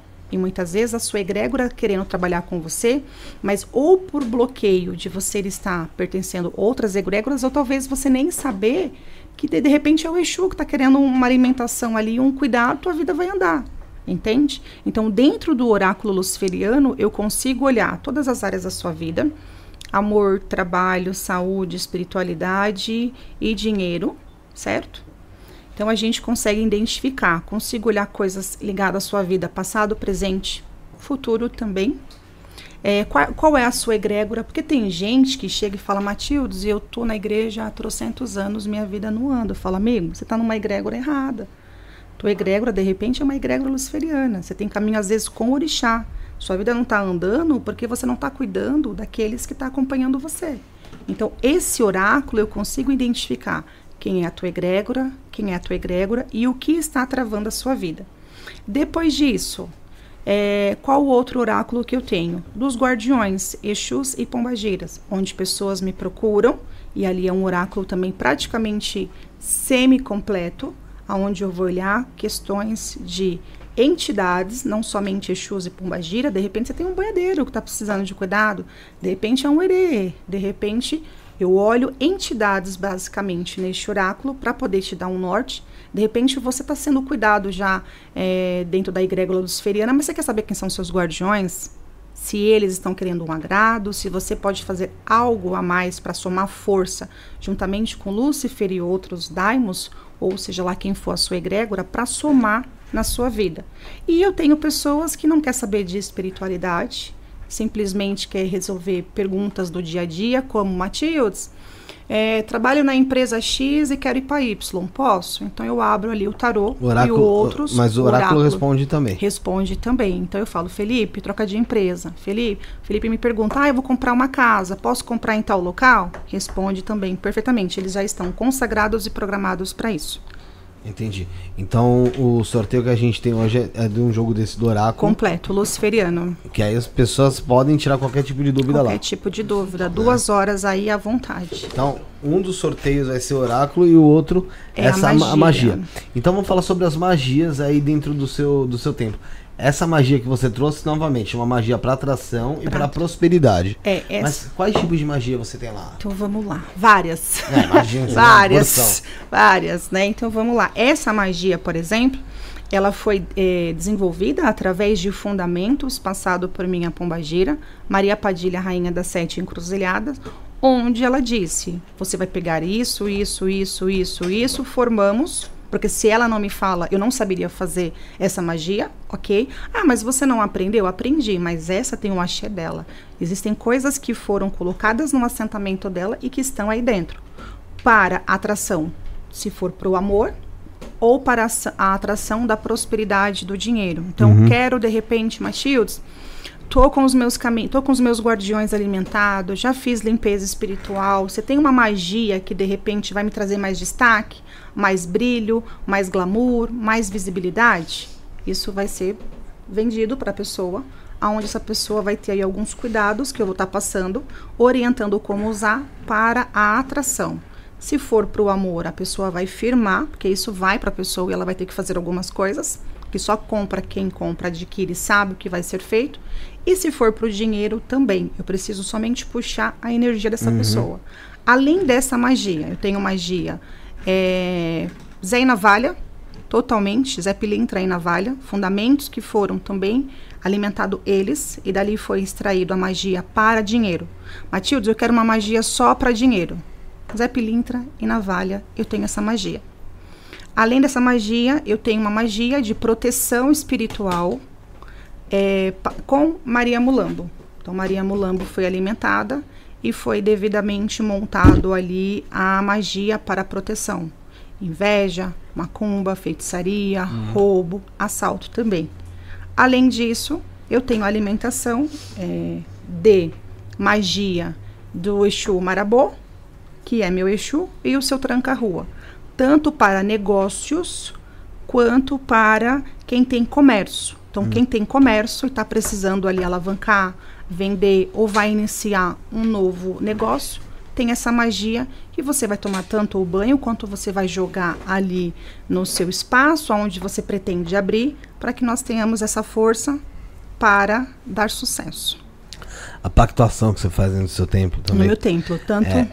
Ela pode ser feita de forma remota? pode. Pode. Pode. Tanto o pacto com Lúcifer quanto com Lilith. Eu gosto que a pessoa venha até meu espaço, como eu tenho pessoas que vêm de outros estados, outras cidades, é, venha até o meu espaço para sentir a energia. Mas, Matildes, eu tô. Por exemplo, tenho uma pactuada que vai ser semana que vem, ela está na Califórnia, não dá para ela vir, ela não tem previsão. Ela quer muito se pactuar, deu abertura, e aí a gente faz. Quando ela vir para o Brasil, nós faremos algumas coisas específicas lá no templo pedido para a egrégora, mas podemos sim. Entendi. É, então, deixa eu só, deixa eu só entender, passar pro pessoal novamente. Galera, quem quiser esse, jo- esse jogo com oráculo de, De Lúcifer, né? Luciferiano. Quem responde nesse oráculo? Porque vamos supor, na Vinache é Lúcifer, deuses luciferianos, Exus, Pombogiras, malandros, enfim. Tudo. Esse oráculo é a mesma coisa. Lúcifer responde, se for mulher tem um a mais, além de Lúcifer, Lilith também. É, Daimos pode responder, entidades pode responder, malandro pode responder. Quem queira se chegar pode se, é, responder para auxiliar aquele consulente. Então, você quer ganhar esse, esse jogo é, com oráculo luciferiano, é, ou também quem ganhar, ou às vezes a pessoa quer ganhar o jogo e a outra pessoa quer ganhar essa magia para atração, prosperidade, mesma coisa. Um Pix a partir de 5 reais no, na chave 11977647222, repetindo 11977647222. O beneficiário é Felipe Torres, tá bom, gente? A chave Pix tá na descrição, tá no comentário fixado, tá? E tem também o QR Code aqui embaixo, onde você pode aproximar o seu celular com o aplicativo do Banco Aberto por QR Code, pagar com QR Code, você põe lá a partir de 5 reais. Você vai estar ajudando o programa que a gente precisa muito aí para se manter vivo, para se manter acontecendo e também vai concorrer tanto a magia de atração é, para prosperidade, pra atração e prosperidade, e também ao jogo de Kimbanda Luciferiana aí para você responder as dúvidas da sua vida. São aí quase duas horas, então vai ter muita coisa que você vai poder. Vai poder ter Exatamente. respondido. Se não sair daquele jogo ali com a direção, esquece. É, um jogo então certeiro para dar direção. Exatamente. Então, aí, Quem galera. já jogou e está acompanhando aí, pode escrever aí, por Então, favor. É, Isso já, aí, já cinco reais. dando boas Cinco referências aí. A partir de 5 reais aí no Pix, você já tem essa. Você já vai concorrer. Vai, Rafael. É, a, a mestra Vinati, quando veio aqui, ela disse que na hora do jogo ali, o Tata Caveira ali sopra no ouvido dela algumas informações ali. O, o mestre Caveira também é a mesma coisa. Verdade. É, você também tem é, esse, esse sopro no ouvido aí? Qual que é a entidade que Tenho. te sopra no ouvido? Olha, normalmente quem joga comigo sabe, Padilha tá o tempo todo se intrometendo no esquema, quer responder, quer falar. Mas, em alguns casos, Padilha normalmente responde mais. Eu vou colocar aí de 10 atendimentos, seis ela tá lá respondendo. Mas às vezes não somente ela. Seu Marabô também tá respondendo. Seu Tranca-Rua também tá respondendo. Dependendo, eh, mulheres do clã de Lilith passa a responder. E assim como Daimos, que eu tenho vários acordos com vários, eh, também acabam respondendo ali para poder auxiliar. Então você que jogou comigo e de repente falou, Matildes, como é que você sabia disso? Tá aí o segredo. eu falo que eu não sei de absolutamente nada. Se eles não assoprar no meu ouvido o que está acontecendo, eu não tenho como responder. Então eu até brinco, eu falo, gente, eles não podem se atrasar no Uber, eles não podem pegar trânsito por aí, porque senão o jogo, olha, não vai funcionar. E aí, por esse motivo, todo mago tem as suas magias por trás disso. Então eu tenho a galera que tá sempre me auxiliando aí. Então eu vou dar o recado aí da sacerdotisa Matildes. O que, que você acha? Vou dar o recado.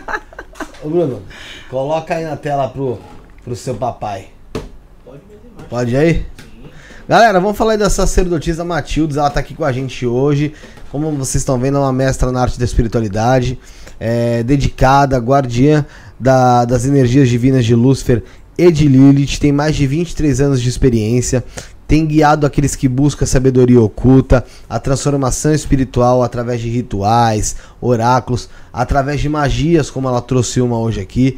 O seu templo é localizado em São Paulo, tá, gente? Na cidade de Santo André, né? Perfeito. É um espaço sagrado onde a magia se encontra ali com a espiritualidade. Então, imagina que sensação legal que deve ser lá.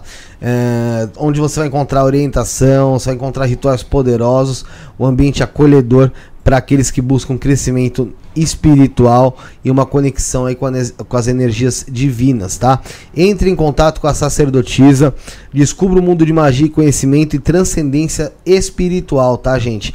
Lembrando, é oráculo que tem lá, é trabalho, é, trabalho de diversos tipos, magias, tem os rituais, tem os pactos, então tem muita coisa e todas elas ali, a grande maioria delas você consegue fazer à distância também. Então você que tá, às vezes, ah, tô fora do Brasil, eu quero um, um caminho, entre em contato com ela. O WhatsApp é o 11 9 4798 2723. Repito para você, 11 9 47 98 27 23. Tem o site que é www.sacerdotisamatildes.com.br. Repito, sacerdotisamatildes.com.br. Para quem não sabe escrever, o sacerdotisa é com S, tá, gente? A gente escreve com Z. Ah, e tem também o WhatsApp, o Instagram, arroba sacerdotisa Matildes. Você acha no Instagram também. Ela que tá aqui conosco batendo esse papo super legal hoje, tá? Então entre em contato com ela, Mestre Caveira, Mestre Avinash estão aqui no chat. Acabaram de falar também, ó, que é da mesma egrégora, pessoal que sabe que às vezes tá meio Mesma difícil. família, mesmo EB. Então entre em contato com a Matildes também, tá bom, gente? Vamos lá, vamos voltar pro, pro, pro nosso chat, pro nosso bate-papo, Rafael. Matildes, qual dica você dá pro homem que tem a esposa, a namorada iniciada em Lilith? Primeiramente, boa sorte. Brincadeira. Na realidade, é assim, ó. É, o homem que tem a sua esposa. Então, vamos lá. Eu sou casada. Tô casada há 21 anos, né? Meu marido, Elton, deve estar assistindo. Um beijo. É, trabalha comigo também dentro das magias, né? Tá sempre a meu braço direito, meu braço esquerdo. Então, assim, todo casal vai ter ali seus momentos de desavença. Tem hora que ele pensa A, eu tô pensando B. Tem hora que ele quer ir para direita, eu quero ir para esquerda. Então, assim, mas dentro de um contexto geral, tratar com bastante respeito. É um momento em que vocês estão de cabeça quente, vai um para direita, vai outro para esquerda. Espera aí acalmar os ânimos para poder voltar aí de fato a conversar, né? É, porque a partir do momento ela é iniciada, ela- ela- ele, ele falou que ela é pactuada. Não, não, eu que perguntei mesmo. Você que está É. perguntando, tá? A partir do momento que ela é pactuada, Lilith passa a habitar dentro dela. Então, Lilith está ali. Quanto menos problema você ter com mulher, é interessante para o homem. Mas é claro que colocando ali numa balança, problemas nós teremos. Mas não vamos precisar de agressões, né? Xingamentos, ofensas. É, percebeu que está gritando um? Opa, vamos sair um pela tangente. Depois a gente volta e conversa para tentar viver em harmonia. Porque, de fato, para o homem não é fácil. É o do que o diga. é o do que o diga. Não pode vacilar, né? Não Senão- pode vacilar, senão- exatamente. É, tem, tem pergunta aqui no chat, tem bastante pergunta aqui no chat. Você que quer deixar é, sua, sua pergunta, seu comentário, se inscreva no canal. Né? Só um clique aí, você se inscreve, pode deixar sua pergunta. Né? Que nem aqui, fez a pergunta aqui. É, o pior jogador do mundo, mais uma vez. Essas divindades você cultua com entendimento da magia cerimonial ou direto da Kimbanda? É, então vamos lá.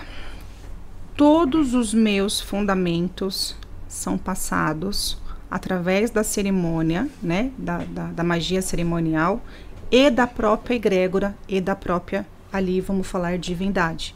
Existem coisas específicas que em grandes livros fala para você fazer, colocar, vamos supor, uma vela e uma bebida. E de repente o daimo ou a entidade pede, eu quero a vela, eu quero a bebida, mas eu quero a fruta, eu quero isso. Então tem sempre um complemento. Eu falo que se eu não, não tivesse eles do meu lado para me guiar, Mestre Avinash também, para me Uhum. auxiliar, é, eu não saberia fazer magias específicos. Ou talvez muitas pessoas não teriam grandes resultados, porque o livro tá uma forma, mas a divindade está pedindo outras coisas. Coisas que de repente, se você for olhar no livro, não, mas não está escrito aqui. Mas ele quer ou ela quer. Ela quer e daquela a forma. gente faz e a pessoa tem resultado. Simples é, o mais assim. importante é a pessoa ter o resultado, né? Exatamente. É- Independente do que está sendo cuidado. Vem muitas pessoas e falam, Matildes, eu fiz acordo, sei lá, Paimon, Amon, Mamon, Citre, eu não tenho resultado. Quando a gente vai olhar aquela egrégora até está aquela, é, desculpa, aquele daimon até está próximo daquela pessoa, mas está incompleto. Então eu preciso jogar para que a espiritualidade me revele coisas que está faltando para que a gente possa aí de fato fazer um resultado e conseguir. E às vezes coisas simples, tá? Coisas simples que ficou faltando. Então eu sempre faço as magias baseado no que eles estão me falando. Por isso que eu tenho tantos acordos, para que a galera do lado de lá me acessa e me conta o que eu preciso saber. É, Matheus, nos rituais, nos pactos, você já teve uma visão de materialização de, de Lilith ou, de alguma entidade? Sim, vários. Toda vez é, vai ter pacto de Lilith lá. Parece que chega um dia antes, dois dias antes, a mulherada em específico, mulherada do clã, Uhum. vai ali de fato aparecendo, vai se chegando. Então você vê aspecto de mulher nova, mulher um pouco mais velha, mulher anciã, mulheres formosas, mulheres que não são formosas, tudo ali representando de fato a deusa e o clã dela. Então, sempre quando vai ter ali um, eu falo que é um pacto, é uma festa, é uma comemoração, né? Então, é um evento dentro do espaço magístico, onde as egrégoras já estão, já estão firmadas, né? Mas no dia a dia elas acabam ali despando ali, porque ninguém iria conseguir viver o tempo todo com todos, Uhum. senão a gente pira também. Mas quando vai ter é, ritual, a galera toda chega e é aquela festa. Mas tem interação com, com, com Então, aparições? Existem algumas coisas que eu já não consigo tão explicar, que já faz parte de fundamento, mas sim. Eu Uhum. tenho uma pactuada recentemente, se ela tiver aí, Dani assistindo pode comentar. No momento do pacto dela, mulheres do clã de Lilith, é isso, é isso, é isso. Falei, ó, aconteceu isso e. Não, aconteceu isso mesmo. Eu não sabia, ela não tinha me revelado. Eu falei, então, toma cuidado com isso, toma cuidado com isso, evita isso, evita aquilo. Ou seja, ela não me falou. Eu não teria como saber. Se, é- se eu não tenho o auxílio da- da- das egrégoras vindo me contar, não teria. E aí, para que você possa entender, o pacto tem o começo, meio e fim. No fim, mulheres, especificamente do clã Vai de Lilith, chegou para dar recado. Assim como no pacto, né, nós temos, não dá para falar muita coisa, mas tem a interação ali do outro lado espiritual, é, orientando o que pode, o que não pode, o que faz, o que deixa de fazer. Então, isso existe. E no caso é, é, dessas mulheres que são maltratadas aí pelos homens e tal, e, e aí elas se pactuam, se poderam. E normalmente mete o pé na bunda deles. Não, sim, mas ah, tem, tem muitos casos que é, é, chega a, a- ao homem encerrar a vida dele ali por causa dessa condição. Bom, dentro do que eu posso falar, é, Elton tá ouvindo o que eu vou contar, eu tenho uma pactuada que eu sei que ela está, porque ela é muito fiel à egrégora e, e tem um carinho muito grande. O que, que aconteceu especificamente? Ela se pactuou com Lilith e ali, quando a pessoa vai embora, ela leva ali, olha, você vai abrir portal, você vai fazer fechar portal. Isso aqui, você vai chamar Lilith quando você estiver precisando de um SOS socorro. O que, que aconteceu? É tudo orientado. A pessoa não sai sem orientação. Até porque eu preciso que ela vai vivenciar as magias. Eu preciso que ela vai vivenciar as experiências dela. E aí, um belo dia, é o noivo lá, namorado, eu vou falar que é noivo, mas eu acho que era um namoro mais sério. Ele simplesmente falou que ia para uma festa e ela desconfiou que não era uma festa a trabalho. Ele trabalha com evento, então ele falou: tem uma festa a trabalho. Ela desconfiou que ele ia para tal da festa, mas não era trabalho. E ali no momento de desequilíbrio dela, né? No momento ali de nervoso, ela aciona Lilith, chama Lilith e ela vai e fala, porque ela me contou isso e eu tenho como provar isso em celular. Ela falou assim: é que Lilith, você me ajuda, que se ele estiver mentindo, eu quero uma prova. Eu quero. Beleza. O cara passou, o cara quase no finalzinho da tal da festa profissional. É, o pessoal liga no celular dela por volta de duas e meia da manhã, falando que ele estava sentindo fortes dor- dores abdominais e que estavam levando ele para o pronto-socorro. A partir dali, ela falou: O que, que aconteceu? Chegou lá, parece que a hernia dele, é, eu não sei se chegou a estourar, mas deu um problema na hernia, ele teve que correr e fazer a cirurgia rapidamente. Ela volta ente- te- é, assustada, né? Porque foi uma experiência dela ali. Muito. Isso era de madrugada. Então, quando foi sete horas da manhã, quando eu acordei, várias mensagens, várias ligações. E aí eu fui. O que está acontecendo? E aí ela me contou o que aconteceu. De fato, eu fui até o oráculo para tentar entender se aquilo que aconteceu com ele foi um problema físico, estava meio que predestinado, ou se foi ali o SOS socorro que ela teve de Lilith. E a mulherada respondeu que sim. Ela pediu ajuda, um sinal, e o sinal chegou. Não morreu, está vivo. Mas depois disso eu falei para ela: tá entendendo que o negócio funciona? Tá entendendo que o negócio não é brincadeira? É bom não pagar para ver. Isso foi inclusive uma irresponsabilidade, porque ela chamou uma egrégora para tentar descobrir se de fato ele estava ou não indo para um trabalho. Precisava disso. Né? No dia seguinte, ela, Matildes, olha para mim que eu olhava no oráculo. Padilha ia falar, mentira, estava na festa. Só que ela, por ser pactuada, por a Deus habitar dentro dela e ela ter a força, Uhum. né? Em outras egrégoras chamariam de axé, ela conseguiu e o cara quase morreu. Quase foi de base mesmo. Mas foi. E o fato da pessoa aí, é, da, da, da mulher principalmente, ir atrás dessa egrégora, mas com medo, faz diferença? Faz. Tudo aquilo que a gente procura dentro da magia com medo, a gente não vai ter aquele resultado 100%, né? A gente vai ter metade do resultado. Então, normalmente, as pessoas quando vêm procurar Lilith, vêm com a figura assim: vou procurar Lilith para de repente me vingar de algum homem. Então é quando eu chego e falo: olha, vamos conversar. Lilith é para te libertar. Você precisa dele financeiramente? Preciso, não trabalho. Então cultua Lilith para você se levantar, para você se reerguer, para que você consiga ter subsídios e não precisar dele em nenhum momento. Né, da sua vida. E aí elas vão entendendo todo o contexto, e ali eu vou conduzindo elas para sempre se reerguer e nunca descer. Ainda assim, tenho mulheres que vão lá procurar vingança, procurar. Só que eu não cultuo Lilith para isso. Meu objetivo cultuar Lilith para as mulheres é levantar mulheres. Quanto mais mulheres no clã, mais forte ficaremos. E Matildes e mulheres que fazem é, tatuagens de Lilith sem fazer pactos e iniciações. Olha, todo sigilo, né? Sigilo, para quem não conhece, são desenhos. Ponto de força seria, né? É um portal. É, a partir do momento que você faz uma tatuagem de um sigilo, alguém está tatuando ali, né? É o seu sangue, é a sua energia. Isso pode trazer problemas, sim. Até porque você não sabe quem está tatuando, a intenção daquela pessoa. Naquele momento, nós temos bruxas que são naturais. Não precisa nem talvez de um pacto. A gente precisa de um pacto para poder colocar até equilíbrio, porque ela tem um desequilíbrio. Tem mulheres que são desequilibradas. Eu preciso até colocar Lilith na vida para trazer esse equilíbrio. Mas é, ficar cultuando, eu, Matilde, não gosto de ficar cultuando divindades, fazendo tatuagens, sendo que não ser pactuada. É um ponto de força que a gente pode abrir.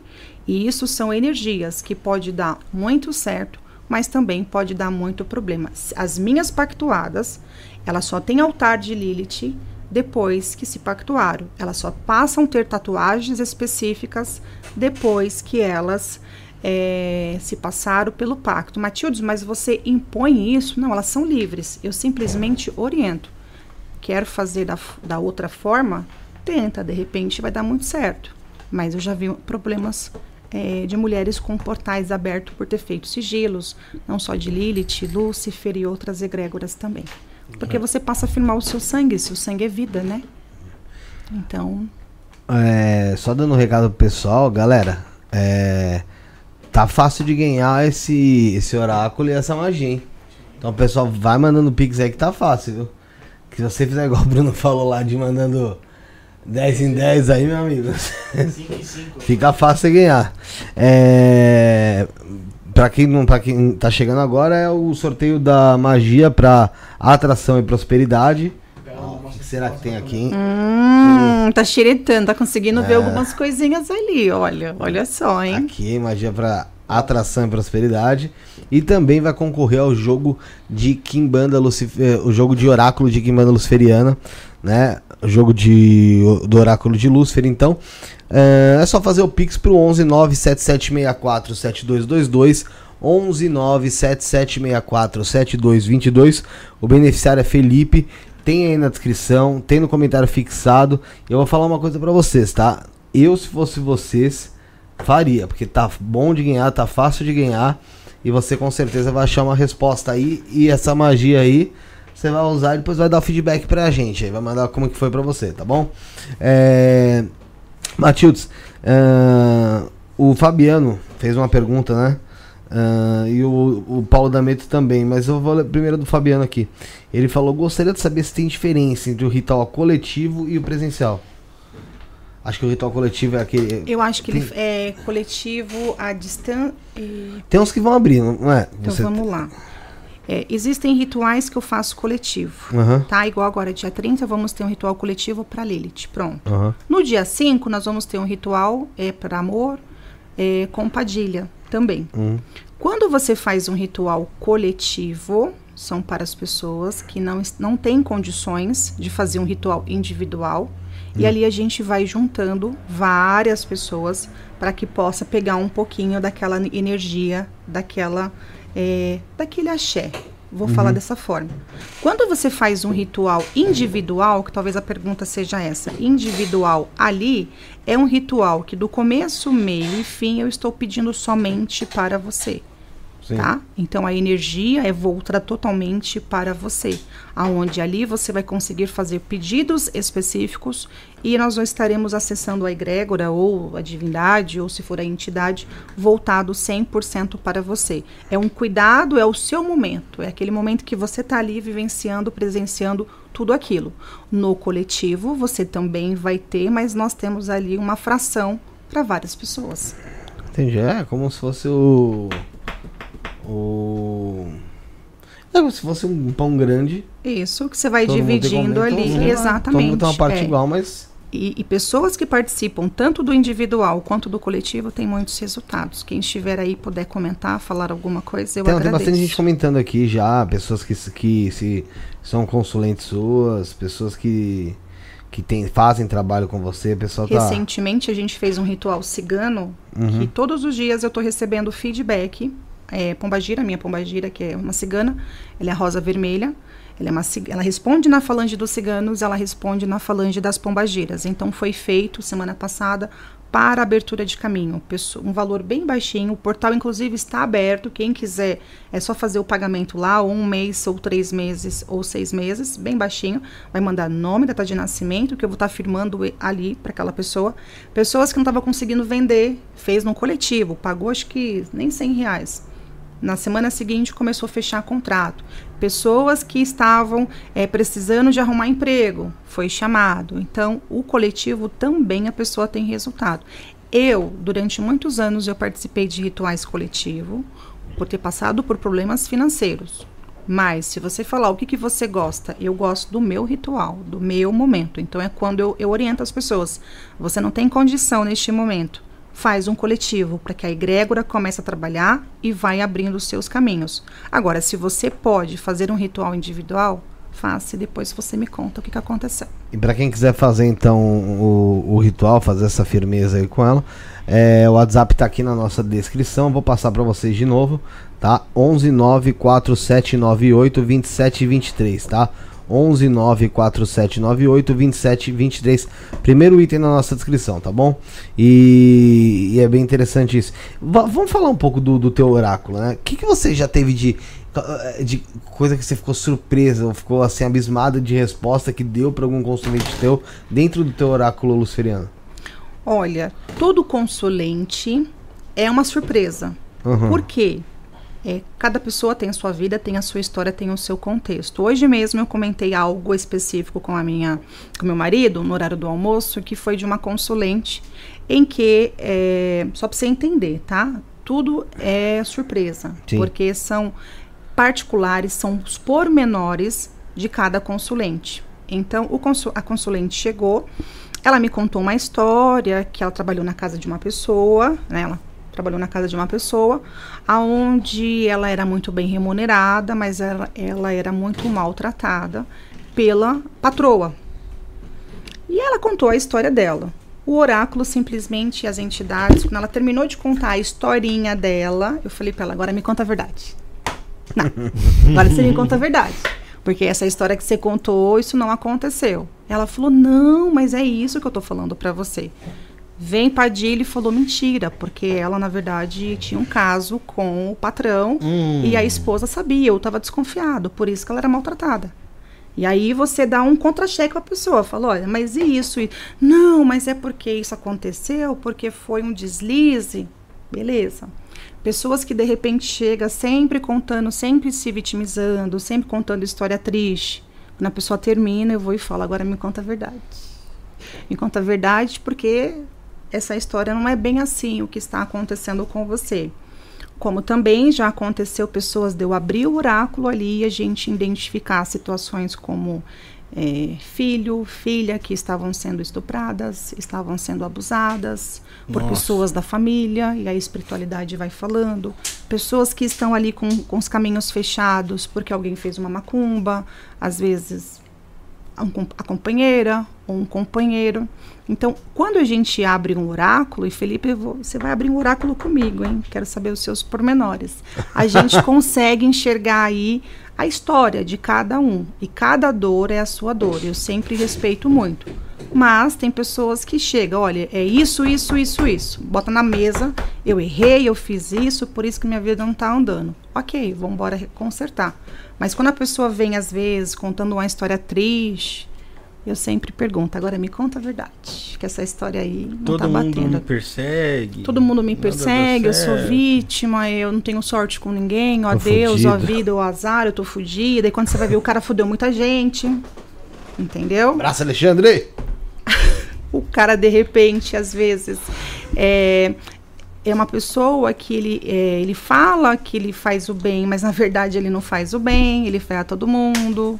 É, o cara fala que não tem prosperidade, quando você vai olhar, a pessoa deve para todo mundo e não paga ninguém, entendeu? Então, abrir o oráculo é mais ou menos assim, estar preparado para ouvir tudo o que você precisa. Tanto para você edificar, como também se tiver uns puxões de orelha vindo da espiritualidade, eu transmito. Então, galera, é isso aí. Vamos concorrer esse oráculo e você que. Vamos concorrer- mandar pix. É, quem não ganhar, pode também entrar em contato com, com a sacerdotisa Matildes aí, tá tudo na descrição, tá? Mas quer concorrer novamente, tô parecendo chato. 11 9 7764 7222. Beneficiário é Felipe Torres, chave Pix é essa, 11 9 7764 7222. Concorra a esse oráculo. É, como eu já disse, eu se fosse você, se estivesse no seu lugar, faria, porque tá fácil ganhar, viu, gente? Tá fácil ganhar. É, falando um pouco de, de Goécia, né? Eu lembro que eh, quando a gente começou a puxar um pouco por esses assuntos, a gente tinha um, um seguidor, não lembro nem mais o nome dele, que toda vez. Era, Bla- era Blaze Bitcoin, alguma coisa assim. É, é isso mesmo. Ele mandava toda vez no chat, era. Pergunta de Goiás. Goécia Luciferiana, ele falava. É. A Goécia Luciferiana. É, a Goécia que você. Eu não sei é, certamente as vertentes em relação à Goécia, né? Se tem até. Mas a que você pratica é luciferiana, é aquela Goécia salomônica, como é que é? Tá, então vamos lá. É a Goécia, Goétia que eu é, Goétia, Goécia. tanto faz. Que eu cultuo no meu espaço, tá? Ela é voltada ao luciferianismo, aonde eu tenho ali os 72 daimos, mas eu não trabalho com 72, trabalho com alguns que eu já tive experiência, Boni, Beelzebub, Astarote, Stolas e alguns outros, tá? Aonde eu consigo ali abrir portais, alimentar eles da forma que eles querem, para poder fazer acordos para alguns consulentes que dão abertura, tá? É, então, se respondendo a sua pergunta, seria mais voltado ao luciferianismo, porque eu tenho a figura de Lúcifer Sim. ali no, no, no topo do meu, do meu templo. Entendi.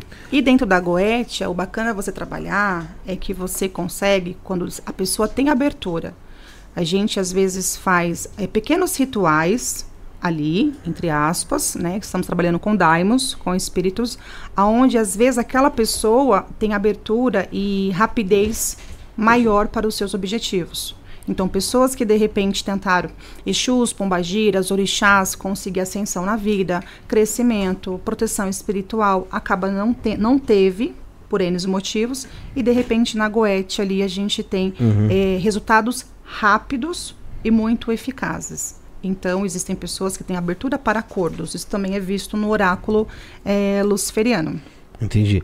E pra quem não conhece, pra quem não sabe direito, qual que é a natureza desses espíritos invocados na Goetia, né? Eles são entidades aí é, independentes ou são manifestações aí da psique do, do praticante? É, daimos são espíritos, espíritos desde a fundação ali da Terra, Sim. tá? Então eles são espíritos. Então eles existiram, eles existem e eles estão ali no plano espiritual para auxiliar é, nós em nossas nossas vidas no que for necessário, no que for preciso.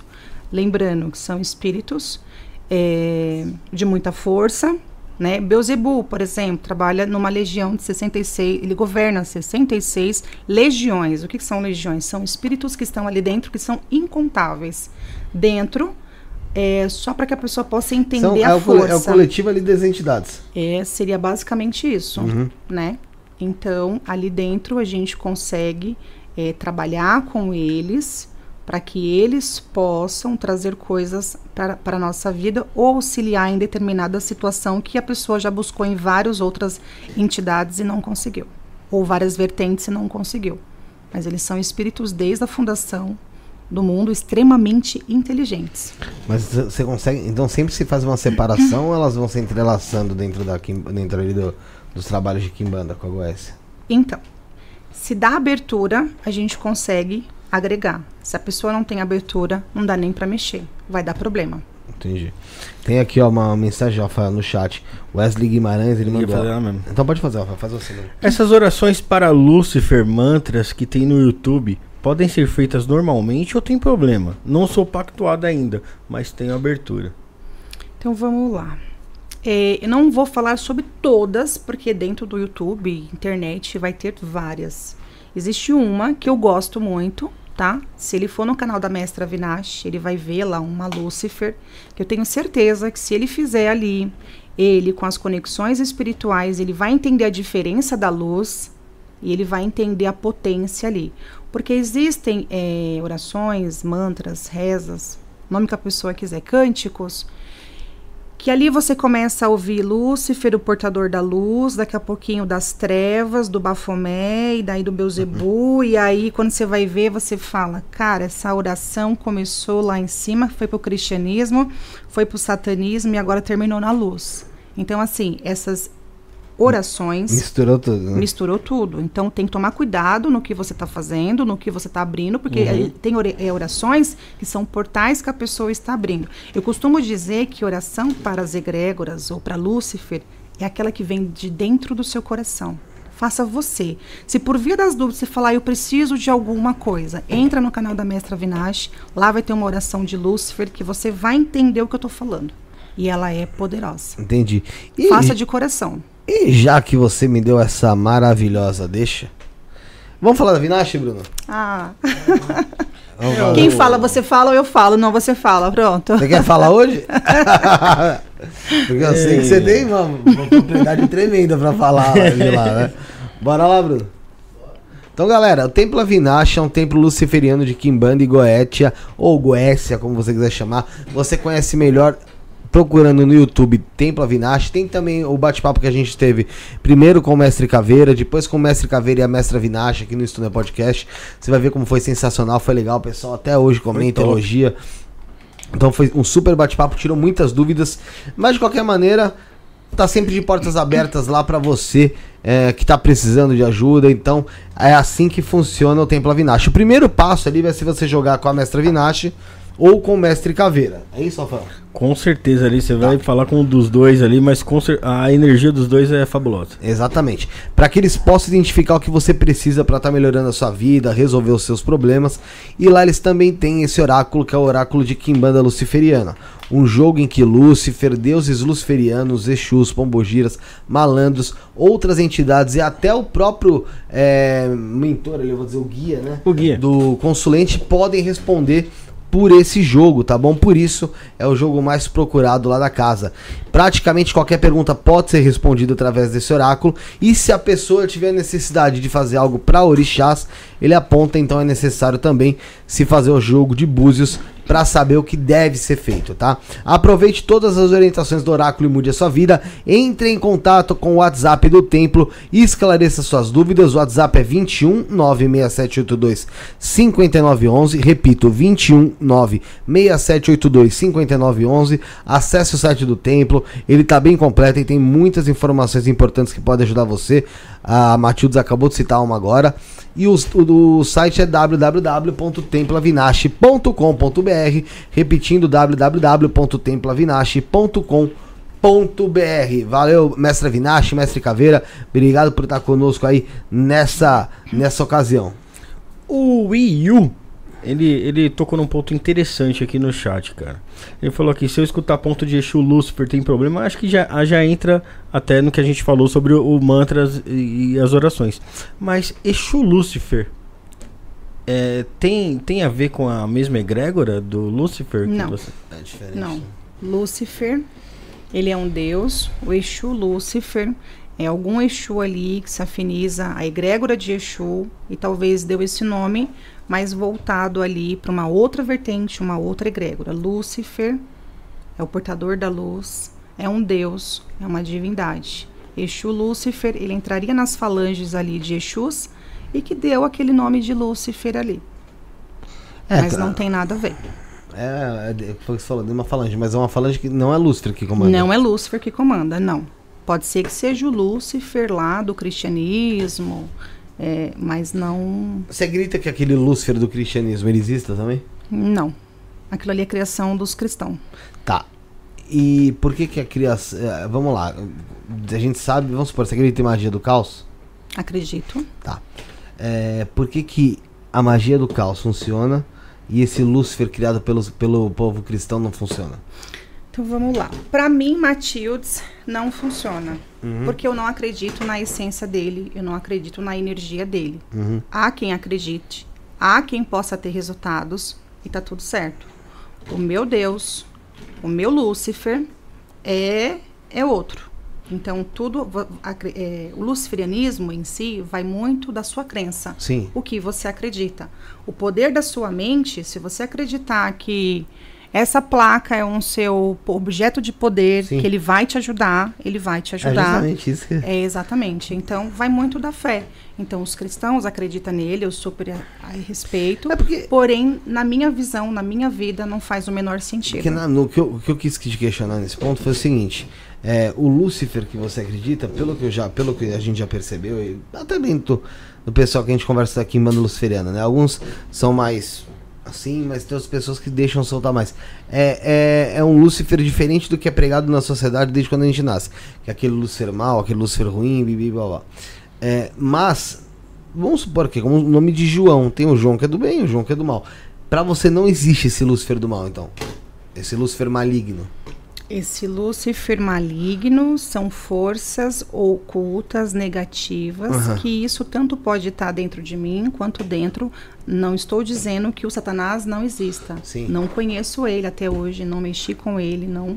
Isso ele está lá dentro, lá da- da- dos cristãos, ele está na Bíblia, que as pessoas colocou Satanás, diabo, capiroto, sendo Lúcifer. Esse Lúcifer, esse anjo caído, eu não acredito nele. Ele não existe. Mas eu acredito que nós temos duas polaridades: a luz e as trevas, tá?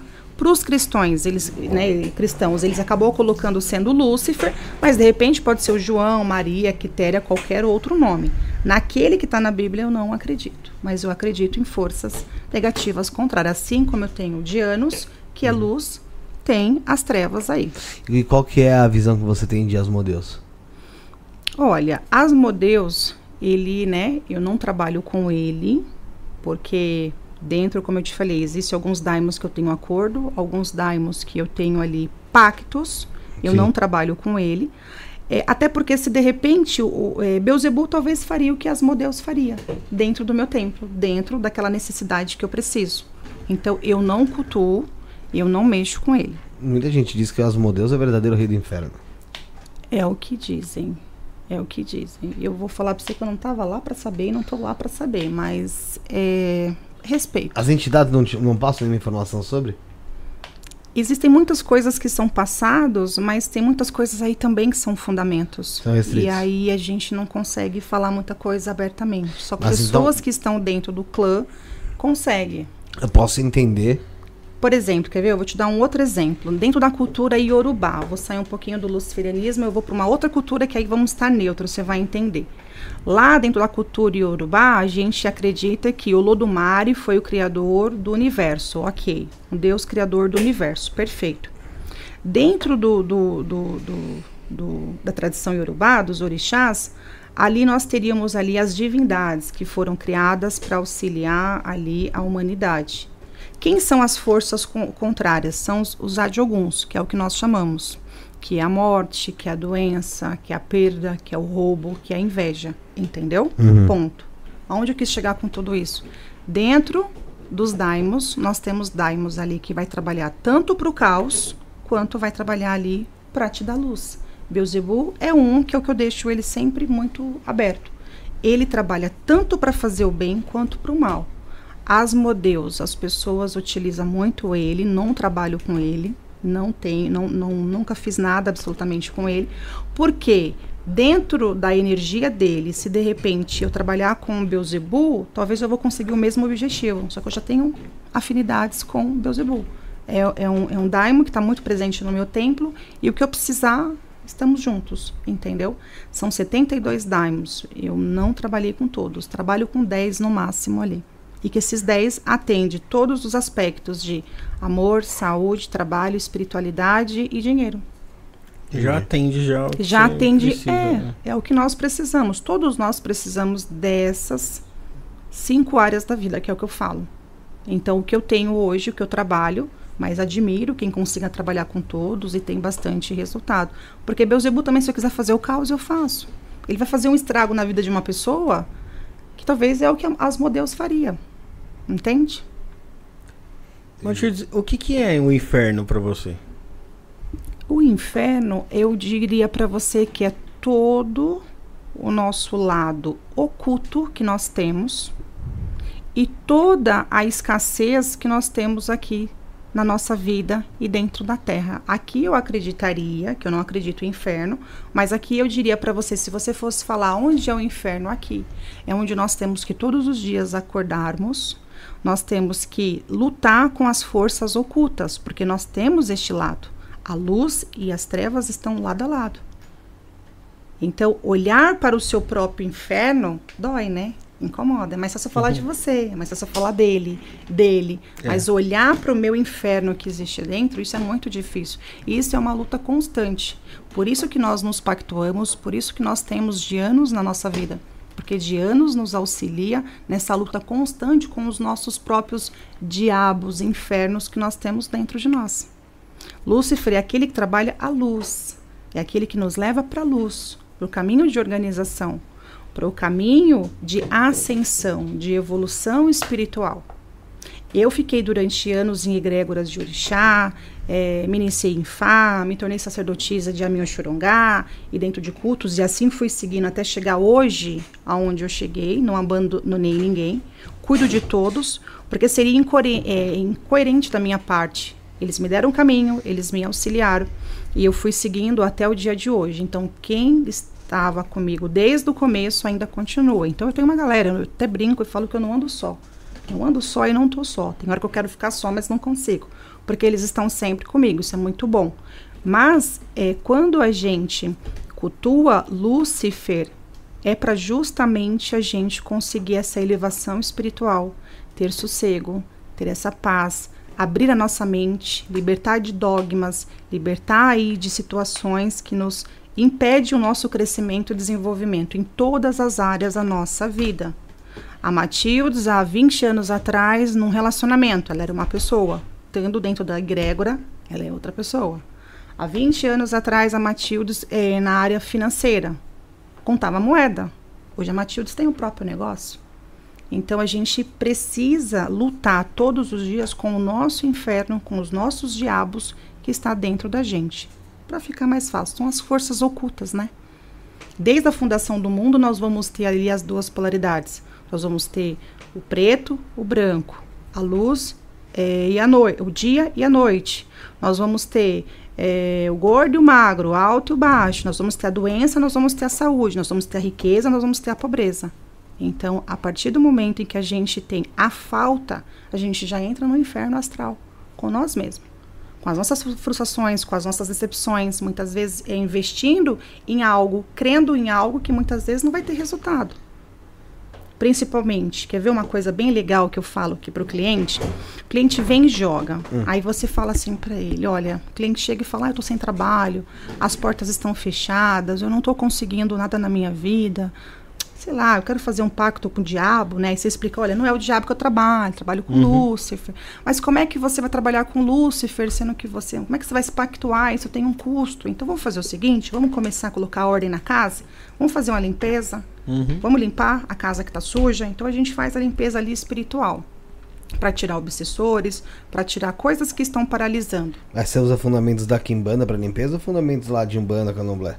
E aí que tá. Cada limpeza é uma limpeza. Depende do que. Depende, é. Existem coisas que eu vou limpar você e eu vou precisar de fazer fundamentos ali, ervas, situações específicas que talvez envolveria até um orixá. Vai ter, vai, vai ter situações que a própria egrégora de Lúcifer consegue vir limpar e descarregar. Existem limpezas que eu vou precisar de, de repente, um povo cigano. Então, eu preciso jogar. Não é uma receita de bolo. Entende? Cada pessoa ali vai, vai ter uma energia. Mas a egrégora de Lúcifer normalmente limpa muita coisa quando a pessoa, principalmente, tem é, é, caminho com o Lúcifer. Aí o cara chega e fala assim, vamos, eu falo, vamos fazer uma limpeza. De repente você vai destravar e você faz uma limpeza pro cara. Aí o cara vai embora. Dali, não, seus caminhos estão limpos. Agora vai você mandar currículo, vai você fazer um network, vai você acordar cedo, né? Procurar emprego aí da forma tradicional que todos fazem. Aí daqui a pouco o cara volta um mês depois. Eu não arrumei emprego. Aí você fala, não arrumou emprego, vamos olhar. Aí você olha e você fala pro cara, meu, não tem nada para fazer. Aí você vai um pouco mais a fundo. Lógico que tem, tem que sair É? pra entregar currículo. Aí você vai perguntar pro cara. Você foi. Aí, você foi entregar currículo? Não, então. Pô, não é que eu esqueci dessa ó, porra aí. Não, aí a pessoa Esqueci vai. É, não, Não aí deu, a pessoa que fala, sabe o que, que é? O sapato Porque é o tá- seguinte, a minha, ela em casa tem um nenenzinho, acabou de nascer, então ele fica acordado até a madrugada toda. Quando o dia vai clarear, eu vou dormir. Aí eu fico só ouvindo. Aí depois que você dormiu? Ah, eu acordo lá para meio-dia, aí eu saio, vou buscar ali uma mistura. Aí a nega depois vai fazer um almoço. E aí você vai ouvindo a conversa do cara. Resumidamente, deu nove horas à noite o cara lembra, porque aí ele já. A nega já fez o almoço, ele já almoçou, depois ele tem um soninho, aí ele quer tirar um cochilo, certo? Aí depois ele vai e sai para poder ajudar a esposa, porque a esposa tem que fazer alguma coisa, tem que cuidar do bebê. Conclusão da história. Aonde ele se mexeu para conseguir sair daquele inferno, que era o desemprego, que é a escassez, para conseguir aquele trabalho. Aí eu tenho que falar pro cara, meu amigo, desse jeito você não vai Não arrumar vai emprego. não vai arrumar você tá nada. achando que vai chegar alguém e vai bater na sua porta? De repente, você tem uns guardiões com você que não tenho dúvida do poder deles. Mas desse jeito você não vai conseguir. Ou seja, o inferno está dentro da gente e às vezes lutar contra ele, nossas preguiças, as nossas eh, vontades, os nossos desejos, isso é o inferno. Eu acredito que está dentro de cada um. Tá certo. Ô Bruno, pra continuar aqui, vamos falar dos mistérios de Zé Pirintra? Bora? Então é isso aí, galera. Falar os mistérios de Zé Pirintra aqui é um deck com 36 cartas plastificadas, frente e verso, com ilustrações novas e modernas, feitos 100% no Brasil, com papel nacional e totalmente em português. Cartas com sistema de, sistema de elementos para sua leitura: ar, fogo, terra e água. E acompanha também o manual em tamanho revista, com 24 páginas, totalmente coloridas e ilustradas, tá? E na revista tem o significado das 36 cartas, exemplos de jogadas, significado dos elementos e até a consagração do baralho. Tudo isso para você aumentar o elo de ligação com o mistério Zé Pilintra, tá? Eu vou estar colocando agora aqui no chat o link eh, de compra direta do baralho. Do baralho, que tem um preço exclusivo na parceria aqui com isso no podcast, de R$ 59,99. Meu, R$ 59,99 no Poxa, baralho. Bem acessível. Com ó, manual. bacana, Tá de graça. E um Tá de baralho graça. desse ainda, né? O baralho é muito Lindo. bom, muito bom. Você tem, você tem um lá, você Eu recebeu ganhei, um. eu ganhei no Você- sorteio. Você recebeu um, você É, viu? É Lindo. sensacional, né? Então, galera, é, vamos aproveitar. Eu vou estar colocando agora aqui no chat esse link. Então tá aqui no chat o link pra você que gosta, gostou do baralho, quer comprar. E, você, e tem o link do curso Maria Padilha também no www.cursomariapadilha.com.br. Você usando o cupom INE, você tem 30% de desconto. E também tem o link do vídeo promocional deles do YouTube aqui na nossa descrição. E o WhatsApp, que é o 119 5833 8585 119 5833 8585. E Rafael, vou falar pela última vez do sorteio. Pra Vai depois a gente emendar na conversa e ir direto. O povo aproveitar Ah. aí. Galera, é, pra, não, já, já, pra não ficar cansativo, já tô, mas assim, novamente, pra você que quer ganhar uma magia, tá? Pra atração, pra prosperidade, essa magia aqui a gente vai estar sorteando. Essa magia é feita pela Matildes, lá no, no templo dela. É, de quem que é a magia mesmo? Você falou? Maria Padilha, rainha da sete encruzilhada, minha pombageira. com todos os fundamentos. Então, assim, é, é uma magia feita aí, não é um perfume, tá, gente? Não. É uma magia mesmo, tá? Para atração. Pra atração e prosperidade. Ahn, se você quiser ganhar essa magia e quiser ganhar também o, o jogo né, de oráculo luciferiano, um jogo que ela, ela vai estar jogando pra você, vai estar trazendo as respostas lá é, através desse oráculo. Você quer ganhar esse oráculo, quer ter é, respostas que você, poxa, tá procurando há muito tempo? De novo, a partir de 5 reais no, no, na chave Pix 119 7764 7222 119 7764 7222 tá na descrição. Tem o QR Code aqui embaixo para você entrar com o aplicativo do banco e você fazer o valor que você puder fazer aí a partir de 5 reais. Ahn, tem também no comentário fixado, tá em todo lugar a nossa chave Pix. O beneficiário é Felipe Torres. E eu repito, pelo que eu vi aqui, se eu fosse você, eu faria. Se eu estivesse no seu lugar, eu faria aí a partir de 5 reais. Porque você vai ajudar o programa, vai estar concorrendo, tá muito fácil aí de você conseguir ganhar, tá? Então, eu, se fosse você, eu faria. Eu vou te falar uma coisa, hein? Vocês têm que pensar assim: a única pessoa, Rafael, que impede aí dela, da, da- de quem tá assistindo, de ganhar esse, esse sorteio do oráculo, ganhar essa magia de atração. Quem é essa pessoa que tá. Não, é você mesmo. É, É, a é própria aquela- pessoa é- que não fez. Os seus caminhos estão abertos aí, ó. É, Se você não exatamente. se movimentar, não fizer aí o Pix, você não vai. Cê- Você se- não vai ganhar, aí, Rapaz, velho. sem fazer, você não vai. Ela fica em casa, poxa, bem que eu queria. Faz o Pix aí, ajuda a gente. E você também vai estar vai tá concorrendo à magia e ao oráculo é, luciferiano aí. Que a Matildes vai jogar pra você, tá bom? Lá do templo dela, tá? E você vai poder fazer de forma remota também, fica Sim, não tranquilo. tem problema. Tá bom? A gente faz online. Então é isso aí, a chave Pix 1197764 7222, tá bom? Beneficiário Felipe Torres. É, vamos lá, Rafael, vai. O Diego Souza, que é membro do canal e também moderador aqui do chat, ele perguntou como ter a noção que é da egrégula luciferiana. Aí, no caso, seria pelo oráculo, como você disse, né, Pelo Matilde? oráculo. Mas é, existe algum alguma Sinal? característica, algum sinal que você percebe, você, poxa, eu acho que pode ser que eu me identifique com essa egrégora? Normalmente as pessoas quando chegam, né? Ah, eu quero saber se eu tenho é, abertura para egrégora. Normalmente a pessoa já tentou de tudo em outras egrégoras. Normalmente a pessoa é, se sente dentro de uma egrégora, mas não pertence àquela egrégora. É, percebe que o universo está mandando sinais para aquela pessoa que ela precisa sair, que ela precisa se mexer, porque ali já deu. São pessoas que às vezes estão presas 10 anos, 5 anos, 2 anos, 6 meses dentro de uma egrégora, aonde a sua vida ali paralisou. Então é quando a própria espiritualidade daquela pessoa entra em conexão, falando: olha, acorda, meu amigo, aqui não é para você. Se mexe, vai procurar alguma outra coisa que aqui não pertence a você.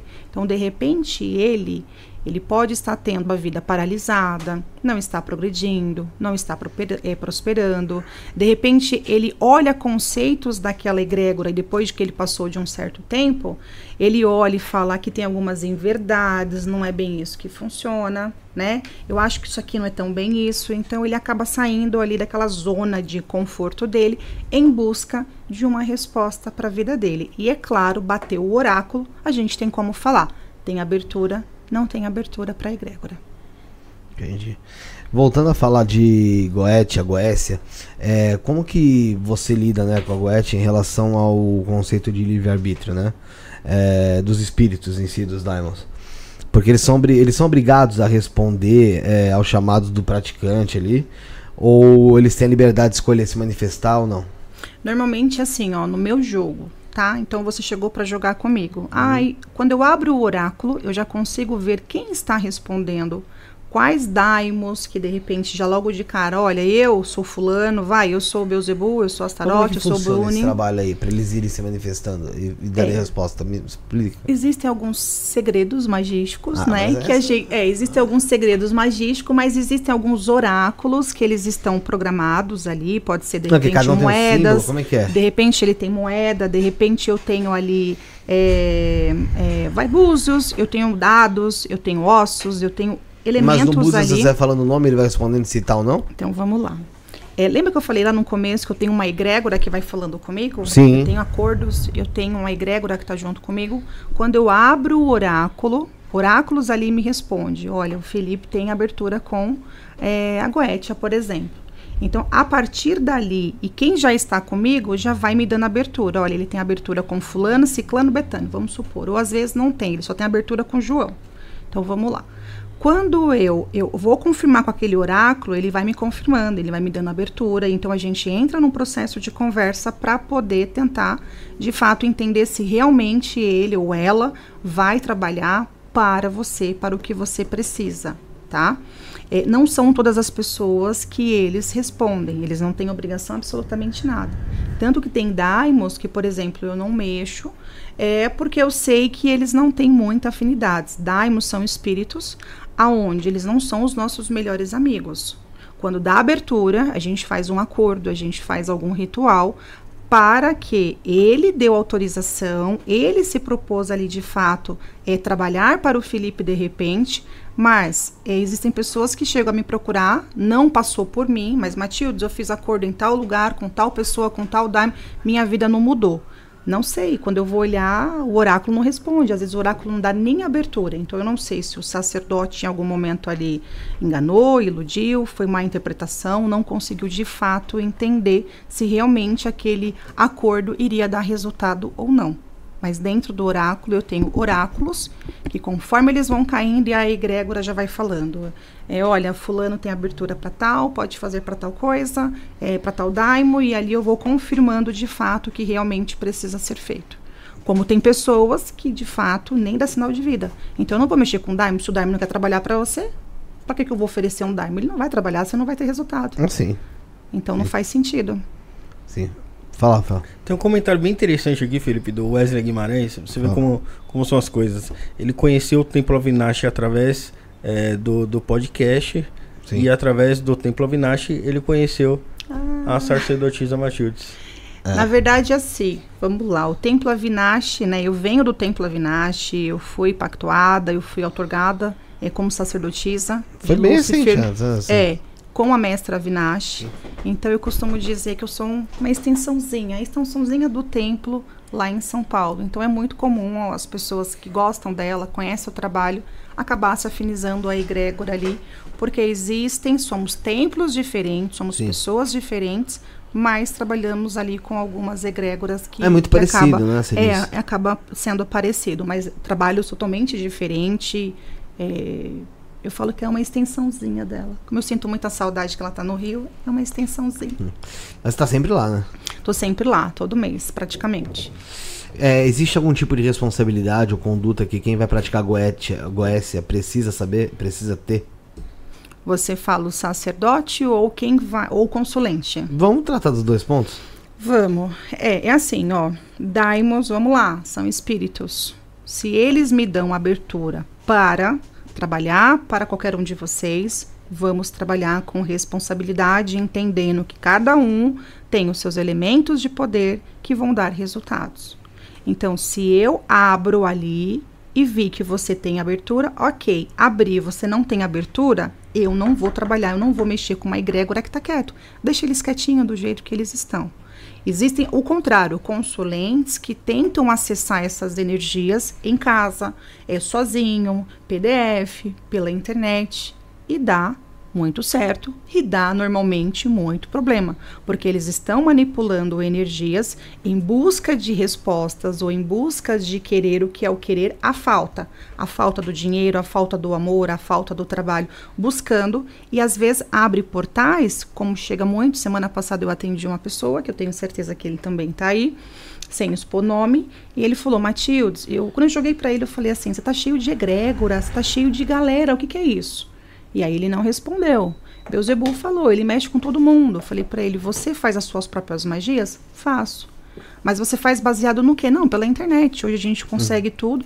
E o cara abriu portais que eu vou falar para vocês. Nem eu, dentro da magia, acho que nunca abri tanto portal igual ele. Falei pra ele, meu amigo, isso vai dar Ah, o trabalho. É, eu falei, então é muito sério mexer com qualquer energia, mas Goetia, ou você sabe o que você está fazendo, ou você não faz, se você não sabe. Você, você costuma praticar alguns banimentos, alguma coisa do tipo? Sim, todos. Todo magista, quando ele vai abrir um portal, ele tem banimento para abrir, ele tem banimento para fechar. E cuidados específicos ali no decorrer do dia. Não dá para você, ah, acabei de mexer com o Beuzebu aqui, pronto, tô indo ali no shopping, tá tudo certo. Não, existem cuidados específicos que a gente faz. Tem uma pergunta muito interessante da Simone Moreira aqui, ó. Eu gostaria de saber se ao fazer um pacto com Lúcifer ou Lilith significa não cultuar mais o cristianismo. Eu não terei mais Jesus como referência? Perfeito. É isso? Então é isso aí, Simone. Se era isso que você queria, dançou. Ou escolhe o lado A, o lado B, ou o lado 1 ou 2, assim que vai. Então a pessoa ela perde ali essa, essa ligação com o cristianismo em si. Perfeito. Mas qual que é a ligação então do quando se fala dentro da da quimbanda luciferiana ou dentro do seu do, do seu templo sobre Jesus? Então, no meu templo, eu não cultuo Jesus. Não, mas se vai lá, fala porque assim tem lugares que eu sei que se você fala alguma coisa, algum nome relacionado a algum tipo de, de demônio ou alguma coisa do tipo, a pessoa já mas dentro do seu templo, se alguém fala de Jesus lá dentro, ele é, é- é- é- ele é algo que Proibido, vamos falar Não, assim? é que Temi... Não é proibido, nem temido, que eu queria dizer. Que atrapalha o. o- É algo insignificante. É. Dentro do meu templo, sim. Agora, não dá para uma pessoa querer se pactuar com Lilith. Não dá para pessoa, de repente, fazer um acordo com Daimon. Não dá para pessoa fazer um acordo, é, fazer um pacto com Lúcifer amando Jesus. Não faz sentido. Ou você fica lá com o seu Jesus, ou você fica lá com o Lúcifer, ou você fica lá com o Lilith, tá? É, não dá. Não dá. Não tem como.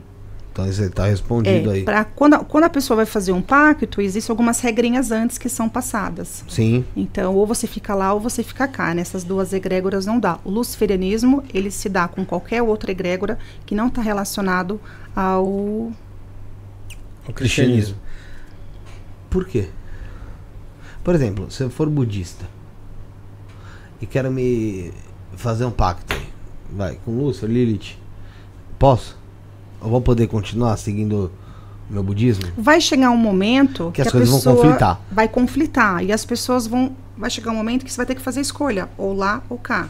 De repente, quero cuidar de Exus e Pombagira, de repente, vamos supor. E quero cuidar de Lúcifer, ok. Quero cuidar de um povo cigano, ok. De repente, quero cuidar, sei lá, de um gani. Tudo que não tem relação ao cristianismo, tá tudo certo. Se olhou lá, tem relação ao cristianismo, não vai dar certo, vai dar problema. Ou você fica lá, ou você fica aqui. Então, mas é aí que é isso que, que, que eu entendo. Porque aí, já, aí parece o quê? Justamente parece que parte do cristianismo.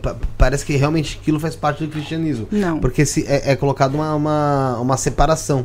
Sim. Porque, vamos supor, dentro do o O, budista cristiani- esse cara- é, o cristianismo, a gente tem ali é, regras, a gente tem limitações, a gente tem bloqueios, a gente tem, vai, os dez mandamentos, que sendo luciferiano a gente não tem nada disso. Não, mas aí não pode por pelo cristianismo ou não pode pela, pelo pelo cristianismo, pelo tudo a conduta, é por tudo que tá ali. ali. Não, mas a pessoa tá apta. Vamos supor, não, eu, eu não, eu não tô nem aí pros 10 mandamentos, não. A pessoa fala, ah, eu. não dá, dá igreja. conflito. Quem é pactuado sabe que existem coisas específicas Então que não são, dá. são segredos ali. Isso, existem coisas específicas que não vai, não vai dar certo, vai dar problema, vai dar Não, conflito. porque Je- Je- Jesus, ele, ele representa algo que. É, não posso dizer. Maléfico pra ali, pra aquela. pra aquela. pra essa, pra essa vertente, pra esse culto. não é maléfico, mas não tem a mesma energia, não tem a mesma vibração, entende? Não é, não, é um, não é no mesmo time. Isso. joga em outro time. Tá. Entendeu? É, voltando lá pra, pra Goécia. É, qual que é a relação entre a Goécia e a evolução espiritual, o autoaperfeiçoamento, ao autoconhecimento? Olha, então eu vou falar a minha experiência com eles. É, a Goetia a gente utiliza ali, de fato, para conseguir coisas na nossa vida. A gente tem, de repente, vai estolas, que traz o conhecimento, traz a evolução, traz o aprendizado. Para pessoas que têm abertura, é muito benéfico, vai ter muito sucesso, vai ter evolução, vai conseguir, de repente, destaque no que precisa, vai conseguir é, até equilibrar energias que, de repente, estão atrapalhando ali você, porque você tem abertura. Volto a repetir, a Goetia não é para todos são daimos, são seres extremamente inteligentes, que quem não tem abertura pode conflitar ou simplesmente não vai ter resultado, que é o que acaba acontecendo muito. A goetia, ai, a goetia, porque é um bicho de sete cabeças, ele é muito sério. Você precisa de ter muito comprometimento, uhum. você precisa de ter muita seriedade. Porque existem pessoas que vão conseguir ali o máximo do sagrado possível e existem pessoas que não vão ter absolutamente nada, não vão ter resultados, então vão perder tempo e vão gastar dinheiro. No meu templo, as coisas é muito claro. Ou você tem abertura, ou você não tem abertura. Se você não tem abertura, nós não vamos fazer. Vamos olhar se a gente tem outras egrégoras que vão te auxiliar na sua evolução. Tem pessoas que conseguem evolução com Exu e Pombagira. Consegue de repente com o Herê, de repente consegue com uma preta velha, de repente consegue com o povo cigano. Entende? Ela se adapta àquela energia. Exatamente. Agora existem pessoas que não têm ali energeticamente ali vai compatibilidade e não vai conseguir absolutamente nada. Ou não vão conseguir acessar, e, ou se conseguir acessar e conseguir de fato, vai dar muita merda, vai dar muito problema. Já teve gente que chegou lá pedindo esse, esse encaminhamento da egrégora e deu no jogo lá, ó, seu lugar não é aqui, não é espiritualidade você tem que seguir no cristianismo, na igreja mesmo que você tá? Já, já aconteceu de pessoas de eu abrir o jogo e eu falo, olha, você não tem abertura para Lúcifer neste momento. Existem rituais que você precisa fazer, é, ciclos que você precisa acertar, às vezes com orixá, às vezes com uma outra vertente. Depois que aquilo foi apaziguado, aquilo foi resolvido, a gente, depois de um certo tempo, jogou e deu abertura. Como tem pessoas que não têm abertura. Se não tem abertura, a gente não tem como fazer um pacto. Às vezes precisamos neutralizar pendências espirituais em outras egrégoras para conseguir de fato essa abertura, mas tem pessoas que também não.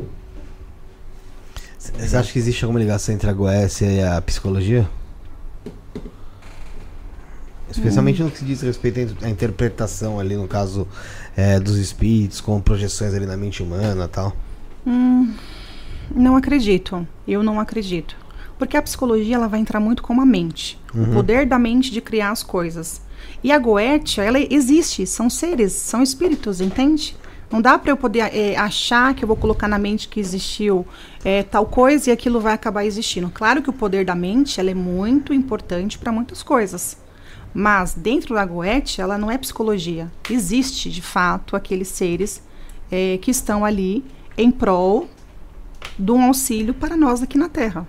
Entende? A psicologia Sim. vai muito da mente, da criação, daquilo uhum. do psico. Não, eles existem. Não faço ligação. Agora, acredito que se você de repente tiver conexões espirituais, uma mente muito forte, um corpo muito forte, você vai conseguir acessar eles, sim. Uhum. É que e... na magia tem a ver esse lance, né, da, da, da criação da mente ali, né? Sim. A criação da mente dentro da magia, perfeito. Mas associar os dois como é, ah, é a mesma coisa? Não, não é a mesma coisa. Goethe, nós temos seres é, existentes no plano espiritual. A psicologia, você pode de repente fazer criações, mas são coisas totalmente diferentes. Uma coisa é existir algo, uma coisa é minha mente criar algo.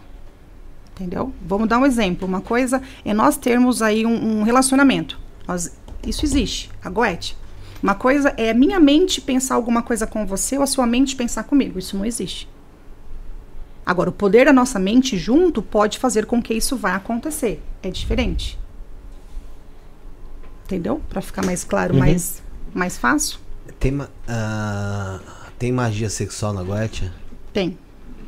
Qual que é a eficácia da magia sexual dentro da Goetia? Então, a magia sexual, ela existe desde a época medieval, desde que mundo é mundo, né? Aonde existe ali preparos específicos, né? Não é putaria, não é safadeza, não é baixaria, né? Eu tenho pessoas que chegam até mim, Matildes, eu fiz uma magia sexual e eu deu muito certo e eu queria tentar reproduzir isso novamente, porque eu fiz muito lá atrás e quando eu fiz eu tive ali, é, de fato, resultados, eu tive êxito e tem pessoas que chegou até a minha pessoa e falou assim, Matildes, é, um sacerdote X ou uma sacerdotisa Y, ou de repente eu com meu namorado, eu com meu marido, vimos que nós íamos fazer uma magia sexual para conseguir X coisa. E não aconteceu absolutamente nada. Isso existe? Existe. Mas existe todo um preparo, entende? De ambas as partes ali, aquela energia. É, porque a magia sexual nada mais é do que alimentar as egrégoras espirituais tá. através do ato sexual. Mas dentro, vamos supor, tá dentro de um templo. Vamos supor que eu não sei, no teu templo você também trabalha com a magia sexual? Trabalho. Trabalha? Vamos lá, dentro do. Então vamos lá, dentro do seu templo. A pessoa vai, provavelmente você vai fazer um jogo e mostra que a melhor, o melhor caminho deve ser a da magia sexual. Deve ser isso, né?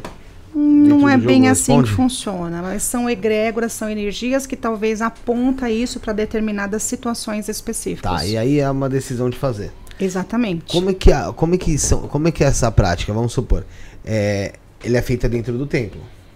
Né? Perfeito. Né? Pode ser dentro do templo. Tá. E essa magia ela é feita o quê? É, a pessoa ela tem que ter. Vamos supor, a pessoa é casada no caso. E aí os dois estão aptos a fazer essa magia. Tipo, não, a gente. O, o casal quer, quer participar. E aí eles fazem o quê? Eles têm. Eles, eles transam em, em, em determinado local com alguns símbolos, com alguns preparos. É, essa é a primeira pergunta. E caso a pessoa seja solteira, como é que funciona? Como é que fica? Então, vamos lá. A magia sexual existe e dá pra gente alimentar diversas energias, diversas situações. Certo. Né? Tem alguns pormenores que não dá para eu poder explicar específico para você, mas normalmente a gente já tem aí é, situações aonde a gente consegue esse fluido, não necessariamente ali no ato sexual ocorrendo ali, de repente o, o casal, de repente o homem numa masturbação, a mulher também, e ali a gente traz com outras coisas, preparamos ali para poder fazer a alimentação não especificamente precisa ser feito lá como a gente pensa, como a gente cria, entende? Uhum. O, que eu o que eu preciso é talvez a energia do fluido para alimentar determinadas energias. Para ser mais claro, vamos supor, a pessoa tem, tem que trazer esperma, alguma coisa do tipo, é assim que se alimenta? Pode ser também. Pode ser também. Porque tem algumas práticas que se alimentam apenas pelo desejo, né? na visualização, na meditação. Pelo desejo, ali. pela meditação. Tem algumas coisas que a gente precisa ali do ato. Tem coisas específicas que de repente vai ser a masturbação. De repente a gente precisa todo esse ponto que acaba não sendo esclarecido, é porque são segredos? São segredos magísticos. Aí a galera vai sair fazendo aí, vai dar problema. Ah, vai dar problema, é, porque nem todo mundo pode praticar essa magia de fato. Não está preparado para isso. É todo um preparo. E a você acha que a prática da Goécia, da Goécia em si, ela pode causar algum tipo de dependência ou obsessão aí com os espíritos que foram invocados, né? É, e, e no caso, como é que o pessoal que pratica pode pode lidar com isso de forma saudável? Felipe, é assim, ó, tudo em excesso vai trazer um certo problema. Tudo em excesso na vida. A magia também. É, eu não saio indicando, orientando ninguém a fazer magia. Né? Uhum. Tem pessoas que chegam até minha pessoa e falam, eu fiz isso, isso, isso, isso, isso. Eu falo, como você fez isso? Não, mas é porque eu vi, porque eu achei, porque tá na internet, eu procurei. Ok.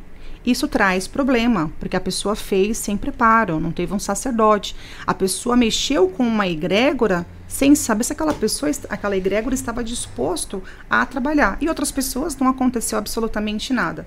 Tudo que eu faço dentro do meu templo, do meu, do meu jogo, dos meus jogos, acordos que as pessoas firmam lá, é baseado na autorização é, ou do maioral ou de fato dos daimos daquela egrégora que fala eu vou trabalhar para Felipe. A gente faz aquele ritual, uhum. ponto e acabou. A gente faz aquele acordo, talvez vai durar um ano, dois anos, três anos, seis meses, nove meses. Chegou aquele determinado é, período daquele acordo, a, gente, a pessoa vai voltar e falar: ah, eu gostei demais, eu quero de novo. Ah, tá. Então vamos olhar. Se aquele daimo topar, bora refazer. Se aquele daimo falar não, por, por aqui acabou, por aqui acabou. Meu acabou. amigo, o que tinha para você já foi feito. Se soube aproveitar, ótimo. Não soube, fica para uma próxima oportunidade, entende? Só que dentro da magia as coisas estão livres, existem acessos aí onde as pessoas estão fazendo sem nenhum tipo de preparo, acompanhamento de sacerdotes preparados. Por quê? Você vai abrir portal. É, vai vir galera que vai querer trabalhar para você, mas tem galera que não queria trabalhar para você, não queria ser incomodado. Sabe aquela visita indesejável que chegou na tua casa? Vai ter aquela pessoa que você vai falar, ei! Vai ter aquela pessoa que você vai falar, puta que pariu, não acredito, é sério? É- é- vai dar problema, entendeu? Aí dá ruim. vai dar ruim. Então, a magia é o que eu falo, ela é muito sedutora, mas tem que tomar cuidado com essa sedução. Porque isso pode, em excesso, trazer problemas, desequilíbrios. Pessoas que cometem loucura, ficam doidos, é, até o suicídio. Entendi. Trabalho de amarração. O pessoal gosta de falar disso. Sendo sacerdotisa de Lilith, difícil, É, né? obviamente que rola difícil muito, né? isso, né? Qual é- como é que você trabalha com esse tipo de trabalho lá no seu, É. no seu tempo? Felipe, é assim, ó. é, muitas mulheres chegam, muitos homens chegam, quero amarrar fulano, quero amarrar ciclano. A minha missão é trazer cura, libertação. Primeira coisa que eu faço, eu olho no oráculo se a pessoa tem caminho de fato para ficar com o Felipe. Tá, eles têm caminho, ok. Felipe, é, você não está conseguindo ficar com a fulana porque tem problemas, às vezes, obsessores, família. Mas vocês têm caminho, só que vocês estão com conflito e vocês não estão conseguindo ficar junto. Neste caso em específico, às vezes uma limpeza já puxa você de volta. De repente, um adoçamento, um encantamento, um banho de pombagira, entendeu? E aí, tudo as coisas entram ali em equilíbrio. Agora, existem pessoas que chegam, quero fazer a, a amarração. Quero, eu olho para a pessoa. Olha, você não tem abertura para isso. Não é que você não tem abertura. Você vai amarrar uma pessoa, você vai paralisar a vida dessa pessoa e daquela pessoa. Você realmente quer fazer isso? Porque você vai se prender. De repente era para você estar lá no Japão e está vivendo lá no sertãozinho lá do sul de São Paulo, quietinha, bonitinha, vivendo com aquela pessoa. Você já parou para pensar que existe vida após esse boy ou essa mulher? Então eu tento trazer aí a lucidez, né? Olha, está nervosa, aconteceu isso, amarrar não é a melhor opção. Se ainda assim a pessoa insistir com isso, eu tenho que ver com as egrégoras que estão lá. Se alguém vai querer trabalhar de fato para aquilo. Se ninguém trabalhar, eu falo, olha, amiga, vai embora porque eu não consigo te ajudar. Meu povo não vai amarrar absolutamente nada. Eu não tenho ninguém aqui que quer trabalhar para você de fato. E tchau. E já fiz isso com várias pessoas. Pessoas de chegar lá e colocar, tipo, 30 mil, quero amarrar fulano. Não dá, vai ver sua vida. Isso não é pra você. E aí Lilith tá na cola. Porque Lilith quer libertar. Aquele, aquele, aquela relação é uma relação de sofrimento. É uma relação que a pessoa tem aquela necessidade de viver com aquela pessoa. E aí, normalmente, eu tento ali conversar e explicar. Né? Olha, vai para outro caminho, vai se libertar, faz uma limpeza, faz um ritual com Lilith, depois você pensa nisso para tentar trazer ali a lucidez. Porque se você ficar alimentando loucura das pessoas, você vai ter uma série de loucos Você por aí. vai embora. Você vai ficar com loucura por aí. Você tá entendendo? Então eu sempre trago ali pensando na evolução. O que os oráculos falaram? O que, que os oráculos mostrou? Felipe tem caminho, ok. O que está acontecendo? Por que, que tá dando errado? Porque de repente você quer amarrar a pessoa, mas você é um cara chato. Como é que você vai ficar com aquela pessoa? Você quer amarrar de repente o João. De repente vocês têm caminho, mas o problema não é nem espiritual. Você é chato, você é pegajoso, você e a pessoa não quer ficar junto com você. E pronto, acabou. Então se trata, cura você. Depois, quando você estiver com os ânimos acalmados, a gente pensa o que a gente faz. Mas ac- acontece. E acontece muitos casais que têm energia para ficar junto e estão sofrendo ou ataques espirituais ou ataques de pessoas. Mãe que não gosta, pai que não gosta, ex que não deixa, atual que não deixa, filho que não deixa. Uma série de questão que não está dentro da espiritualidade. Mas dentro da espiritualidade a gente consegue adoçar todo mundo aí um pouquinho. E, Matilde, é, e quando é uma amante que quer separar o casamento do. do... Mesma Mas situação. você tá falando especificamente como ela age no templo, né? É. É, normalmente ela chega e fala: Olha, eu tô saindo com tal pessoa, tal pessoa é casado, eu quero muito ficar com essa pessoa. A mesma forma, vou abrir oráculo, vou falar: Minha amada, você não tem caminho com ele, né? Você tá se amarrando com uma pessoa, você vai destruir um lar, você vai destruir uma família. A que preço? A que tu, tudo isso vale? Então eu sempre vou levando, muitas vezes elas desistem. Ainda assim, algumas, mesmo de ter ficado, o jogo era duas horas, você ficou seis horas com a pessoa. A pessoa sai dali e vai fazer outra coisa. Mas aí vai fazer rituais, vai procurar outras pessoas. Minha mão não foi colocada, meu axé não tem nada a ver com isso. Eu deito no meu travesseiro e durmo tranquila. O Felipe Saraiva fez uma pergunta aqui muito legal. Ó. Sobre pacto. Fica óbvio que nós humanos temos muito a ganhar nos pactuando com Deus. Lúcifer, por exemplo. Mas o que um Deus não nascido aqui, seres da época da criação, tem a ganhar com o pacto? Então, Porque assim, nós, beleza, tem material, você quer um lado mais espiritual, você... tudo bom, você tem a ganhar. Mas e eles? O que eles ganham com isso? na verdade, somos nós que diziam que era alma, né? É, nós que estamos procurando esses deuses. Esses deuses não estão batendo na porta de ninguém, certo? Eles são deuses. Eles têm total energia ali para viver conosco ou sem nós. Somos nós que normalmente estamos procurando para algum interesse em específico. Claro que quanto mais filhos, vai, o mais pactuados dentro de um clã, aquele clã vai ficando forte. Mas eles são extremamente, eles são seres extremamente é, é, inteligentes, fortes espirituais e que normalmente não é eles que batem na nossa porta, é nós que batemos. Então quem vai para a igreja, por exemplo, é você que vai até a igreja. Se você de repente quer um orixá, você que vai até um templo de orixá por algum benefício seu próprio. Aquelas divindades não precisaria de nós. Falando português bem claro, não precisaria. Somos nós que precisamos deles. Mas eles não estão ganhando porcaria nenhuma com a gente. Na ponto. realidade, eu diria, pra, eu diria meu conceito que não e que sim. Quanto mais pessoas naquele clã, mais pessoas ali buscando. A missão deles ali é trazer caminhos pra gente. Quanto mais pessoas estão naquelas egrégoras, mais objetivos também eles estão conseguindo. Porque se Exu, ele faz uma coisa, Ogum, ele faz outra. Quanto mais pessoas estão ali, mais eles estão conseguindo a, a missão deles e o que de fato a habilidade deles, eu vou falar assim. Mas somos nós que procurando, procuramos eles, não são eles que estão procurando nós. Não seria a almas que está ganhando. Porque assim, vou dar um exemplo. Não sei se foi em Ganga Balido ou se foi o Danilo Copini que falou que quando eu faço um, vamos supor, fiz um pacto aqui nessa vida agora, com qualquer entidade que seja, esse pacto ele não morre junto com a minha, junto com o meu corpo físico. Ele me acompanha até se bobear numa próxima encarnação. Perfeito, Então, é beleza, eu encarno em outro, encarno em uma tem uma reencarnação e eu não tenho conhecimento algum que eu tinha pacto numa outra vida. É, o que, que acontece com essa pessoa? Ela vai ficar tendo a vida amarrada até ela descobrir que tinha um pacto e se pactar novamente? Até ela agradar aquele, aquela entidade, aquela divindade novamente? Muitas pessoas, então vamos lá, eu vou falar baseado. É, quando eu for para lá, talvez eu consiga dar algumas respostas, mas eu vou dar daqui, tá? Tem muitas pessoas que vêm jogar comigo e eu olho, a pessoa está em sofrimento em vários aspectos da vida. Às vezes, o pessoal, emocional, é, o profissional, enfim. Aí quando você olha, você olha e fala, você tem abertura para egrégora. Essa pessoa que tem abertura para egrégora já voltou lá atrás. Já fez. Simplesmente estava perdido, sofrendo, buscando evolução. Então, eu acredito que quando a gente for para lá, nós somos acolhidos por essas egrégoras, onde nós teremos ali continuação da nossa missão. Entende? Entendi. Essa é a minha filosofia.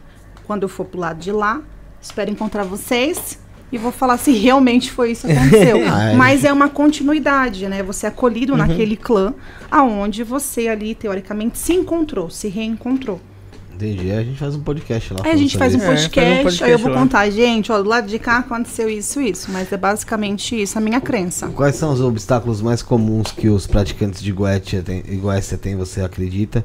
E como você acha que é, é a melhor forma de superar, é, trabalhar para alcançar resultado mais efetivo com a Goécia? Primeira coisa é os daimos querer trabalhar para você. Você tem abertura com aquele daimo X. A partir daquele momento que você tem abertura, juntamente com o sacerdote correto, você é, é uma via de mão dupla. Então existem coisas que eles vão falar do lado de lá para você fazer e você do lado de cá para poder fazer. Através desse acordo amigável, é, você seguindo as orientações, tem tudo para dar certo. Eu, eu tenho acordos que eu busquei dentro do orixá, dentro de outras divindades, e eu não consegui. Quando tal Daimon ah, eh, gritou no jogo, ó, eu vou trabalhar para você, eu vou fazer tal coisa, e eu segui ali aquilo que eu tinha que fazer, deu super certo, eu consegui o objetivo. Assim como eu já quis também ter acordos com Daimos e Daimos não quis ter acordo comigo. Não vou Aí ter você resultado. Já, pô, já chega Não. sentindo, pô. já chega tipo, poxa, é a dona do negócio, normal. Né? Quando você não tá ali naquele cargo de sacerdote, né? Você tá ali, tá- entra como um praticante a princípio, é, você quer algumas coisas também, normal. E eu também quis. Só que, olha, você não tem abertura com tal daimo, tudo bem. Não tive, acabou. Entendi. Ah, voltando lá no início, quais são os elementos aí chaves é, que se precisa para Kimbanda Luciferiana? Olha, eu vou falar que assim, não tem elementos chaves, mas os elementos padrões que nós vamos ter sempre: terra, fogo, ar e água. Através desses elementos, buscando ali coisas específicas, a gente consegue trabalhar com essas egrégoras dentro da quimbanda. Então, por exemplo, de repente uma vela eu vou acender ali, eu vou conseguir, é um elemento fogo. De repente eu vou colocar uma bebida que vai vir representante ali, tanto a terra quanto a água, eu vou conseguir X coisa. Entendeu? Então, esses quatro elementos, eles são super poderosos, que a gente consegue trabalhar em várias vertentes. E às vezes você vai fazer. eh, eu vou dar um exemplo aqui específico que isso eu posso falar. Eu tenho um acordo com, por exemplo, a Sarote, que o que ela me pede em específico ali é um vinho. Ela quer um vinho com algumas coisas ali dentro. Eu oferto aquilo para ela, tal coisa se abre para mim de repente. Entendeu? Ah, dentro do que você conhece de magia, você existe, eu não tô falando que você pratique, mas que você saiba ou já ouviu, afinal de contas você tem muito tempo de experiência. Magia que utilizava algo humano de fato para pra prática em si, seja esse humano vivo ou morto. Olha, dentro do que eu já trabalhei, do Sim. que eu vivenciei, não. Mas há relatos, né, que isso acontecia. Mas isso voltado, acredito eu, que pro satanismo, para egrégoras aí, outras que eu não tenho acesso e que eu não cultuei, eu não vivenciei. Dentro do que eu faço, não. Isso é ilegal. Você pretende. Como o Rafael falou até, né? Você começa de, começou lá atrás na igreja evangélica. E foi embora. foi indo até chegar aqui em banda. Você te- tem algo que você pretende ainda estudar e, e se pa- pactuar ou se iniciar? Existe? Não, estou satisfeita, encontrei, encontrei a minha egrégora, pronto. Eu diria isso para você. Agora, dentro, claro, do estudo, porque a gente nunca vai saber tudo. Não. A gente vai morrer sem saber. Se eu falar para você que eu sei tudo, é mentira. Mas dentro do que eu já conheço, claro que quanto mais a gente se aperfeiçoar, quanto mais a gente descobrir coisas, quanto mais a gente buscar o conhecimento dentro daquilo que a gente faz, melhor a gente fica. Então, por exemplo, dentro da Goetia, como eu te falei, trabalho com alguns daimons, não trabalho com outros. Tenho vontade, sim, de trabalhar com alguns outros futuramente, desde que eles dão abertura, porque são mais energias, são mais conhecimentos, são mais egrégoras trabalhando por mim, por aqueles que eu vou me cuidar. Mas hoje eu já me encontrei. Entendi. Se pactuar com Lúcifer é encontrar minha é, plenitude. Entendi. É que Lúcifer é, é- Geralmente é. O pessoal fala que é a busca do conhecimento mesmo, né? É busca do conhecimento. É a busca do conhecimento, é a busca da luz, é a busca de você entender que você é capaz de conseguir coisas que você jamais imaginou.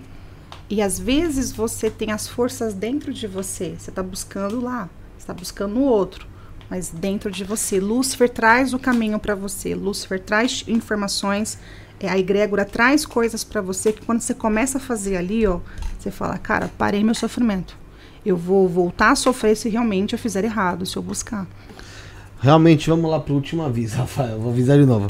Vou até ler aqui, ó. Concorra a um jogo de oráculo luciferiano e é uma magia para atração e prosperidade. Basta fazer um pix a partir de 5 reais para a chave 11977647222 11977647222.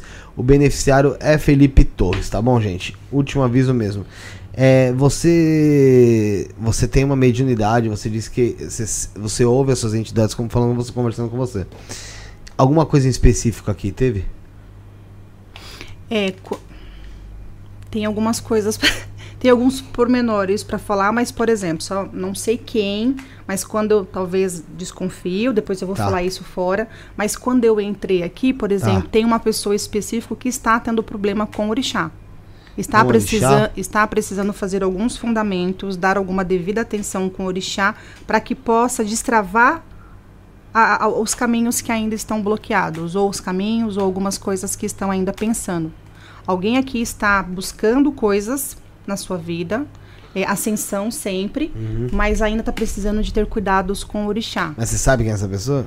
É, eu sei essa pessoa e aí eu vou falar depois. Não, tá, mas é pra saber se você Sei. sabe ou se era Sei essa pessoa de uma também. forma geral. É, aqui em específico, a gente está com várias egrégoras aqui. Aham. Egrégoras que chegou comigo, mas outras egrégoras que já estão aqui instaladas.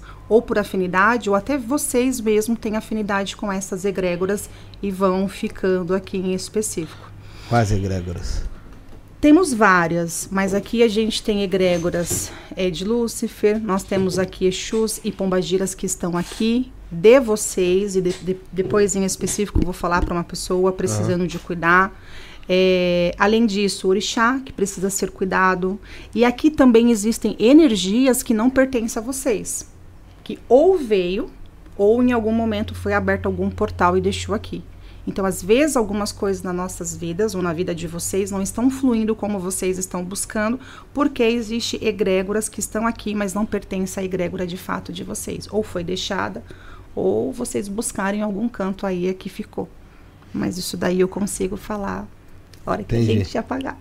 Legal. Para não expor algumas coisas aqui. Não, não, tranquilo, tranquilo. Ó, tem uma pessoa aqui, por exemplo, Hum. eh, que tem muita abertura com Astarote. Da hora que eu cheguei, eu já entendi, já foi deixado bem claro. Avisa para essa pessoa que tem abertura com Astarote para conseguir coisas. Para trazer destaque, para melhorar a vida também aí em relacionamento, ou abrir de repente relacionamento, coisas em específicos. Eles- a gente vai entrando, eles vão falando e Teve vão mais coisa que você. Acho que só. Só? Só. Tá. É, A hora que eu for falando para cada um em específico, ou de repente para essa mesma pessoa, que eles quiserem falar mais, eles têm Já autorização. fala na hora. Tem como quebrar pacto? Tem como quebrar pacto, porque todo pacto existe ali algumas regras, algumas coisas, né? Normalmente pacto que são quebrados, traição da egrégora, né? Você de repente tá com a luz, mas na verdade você tá ligado ali com questões do cristianismo, você tá ligado com questões que não são. É, segredos, sigilos que são falados, que só pactuados têm acesso. Expôs, isso. É, isso também é quebrado o pacto. Traição, de repente, com o sacerdote. Isso também o pacto é quebrado. Entendi. É, vou pedir pro Bruno fazer o sorteio já lá do pessoal. Então, quem mandou, mandou. Quem não mandou. Vai Não ficar manda sem, mais. ou entre em contato no site Não. e peça. É, aí não, tô falando É. em relação ao sorteio. Em relação a fazer a- a- até o jogo de oráculo de da oráculo luciferiano, a magias. Vou passar pra você. Você que não venceu, já anota o número aí, tá? Você não sabe, mas já anota de qualquer maneira. É, WhatsApp 1194. Manda no WhatsApp, Bruno. 1194798 2723. Então, WhatsApp lá da sacerdotisa Matildes. 1194798 2723. Instagram, arroba sacerdotisa Matildes. O site www.sacerdotisamatildes.com.br. Através de todos eles você consegue contato com ela. Você consegue vai ter acesso ou à magia, se você preferir, se você se você achar que cabe mais com você, ou primeiro você quer um jogo às vezes no oráculo ou de baralho, ou outros oráculos que ela vai oferecer dentro da casa. O que você se identificar mais, ela vai ver se pode ser feito, vai ser, pode ser jogado, Combinado. pode ser trabalhado pra você. Enquanto o Bruno faz ali o, o sorteio. É, isso aí mesmo. É, enquanto o Bruno faz o sorteio, é, como é que você faz pra encaixar a sacerdotisa com a empresária? Hoje está mais fácil, as coisas estão mais organizadas. Eu acho que até a egrégora foi me dando aí expertise, sabedoria, organização. Então, normalmente, o que, que eu faço? Meus, meus consulentes já sabem. É, eu trabalho na empresa de segunda a sexta-feira, sempre no período da manhã. Então, das sete da manhã até o meio-dia eu estou na empresa. Logo após o meio-dia, venho para casa, almoço e aí, a partir das 14, 14h30 até a hora que for, eu trabalho com atendimentos, rituais e consulente. Sábado e domingo é para espiritualidade, não tem jeito. Inclusive, eu tô com uma fila aí grande de jogos para fazer rituais, pactos, acordos, e eu sempre administrei dessa forma. Ou tem, tem semana que é o contrário, Felipe. É, me divido. De manhã eu estou fazendo atendimentos e logo depois à tarde eu estou indo para a empresa. Graças a Lúcifer, eu estou com bons funcionários, pessoas que sabem o que eu faço e estão sempre me auxiliando aí. Se eu não estou na empresa, estou na macumba. Se eu não estou na macumba, eu estou na empresa. E se eu não estou nenhum dos dois, eu estou com a família. É isso que eu ia perguntar, né? Quando, quando que a, a, a sacerdotisa tem, vira, vira a mãe, a esposa, a, A dona mãe, de casa? A esposa, dona de casa, mãe de quatro patas. é, exatamente. A gente vai se adaptando, né? Graças a Lúcifer, eu tô casada aí pelo menos 21 anos, vai fazer 22 anos. Meu marido também é da macumba, é do métier, então fica tudo mais fácil, ele entende. Além disso, ele tem o trabalho dele, né? Que ele tem um trabalho que ele é funcionário público, mas é uma, uma empresa que ele também administra também dele. Então a gente sabe que nós quando casamos e aí com o passar do tempo a espiritualidade foi firmando, egrégoras que foram se chegando, nós sempre tivemos um bom relacionamento para entender que nós teríamos que ser luciferianos, claro, com muita honra, mas também ser luciferiano é trabalhar muito, porque as coisas não caem aí literalmente do céu, não é achar isso. Então, é, tem dia que eu encontro com ele de manhã, tem dia que nós nos encontramos no almoço, tem dia que nós vamos encontrar de madrugada. e assim vamos nos administrando. Meu filho é 17 anos, minha filha também 12 anos, e a gente vai, todo mundo se ajudando. Ali em casa, todo mundo tá conectado. Se puxar um fio, pronto. Negócio- Até a cachorrinha de dois anos vai seguindo também os passos também. Mas precisa, faz necessário. Vamos anunciar o pessoal que ganhou o sorteio aqui, Bruno? É, vamos lá. Quem ganhou aqui a, atra- a magia de atração e prosperidade foi o Felipe da Silva Saraiva. Parabéns, Felipe. Felipe da Silva Saraiva, vencedor aqui, ó. Palma alta na porra, Bruno. Ganhou aqui a magia de atração e prosperidade, tá? Manda mensagem no WhatsApp, do mesmo WhatsApp que você fez o Pix, 11977647222. Manda mensagem lá com o comprovante, tá, Felipe? Que aí eu te caminho pra Matildes. E quem ganhou. é, Aqui. Quem ganhou o, O jogo? jogo, de é, do oráculo luciferiano foi a Josiana Oliveira de Paula. Josiana parabéns. Oliveira de Paula, parabéns. Mesma coisinha, tá, Lu- ô, Josiana? Manda mensagem no WhatsApp 11977647222 que a gente te encaminha pra, pra Matildes, tá bom? Escreve lá, eu ganhei e tal, e manda o, o comprovante que a gente te manda pra Matildes. Perfeito, Parabéns pro será. Felipe, parabéns Parabéns pra a todos os ganhadores. Parabéns pros ganhadores. Matildes, a gente já vai se encaminhando já pro final, né? Antes eu vou pedir pra você fazer um novo ritual nosso aqui, que é você, lá aqui, ó, vem aqui, fazer um negocinho na lâmpada aqui, uma esfregadinha na lâmpada e fazer um pedido em voz alta aí, um desejo, sei lá, uma, uma mensagem, o que você É um quiser. pedido pra, pra quem? Pra mim? Pra Pra- vocês? pro que você quiser. Então que eu você vou quiser. fazer aí pedindo, pedindo para que Lúcifer, pedindo para que toda a egrégora aqui que está firmada venha trazer abertura de caminho, expansão de consciência, proteção espiritual a todos do programa. Pedir para que vocês tenham eh, longevidade, para que vocês possam alcançar os objetivos, porque de fato o trabalho que vocês fazem é um trabalho muito lindo, muito bonito, um trabalho de luz, um trabalho de conhecimento, aonde vocês permitem aí eh, quebrar barreiras, né? eh, com todos nós que sentamos aqui, contamos aqui um pouquinho das nossas histórias, das nossas experiências.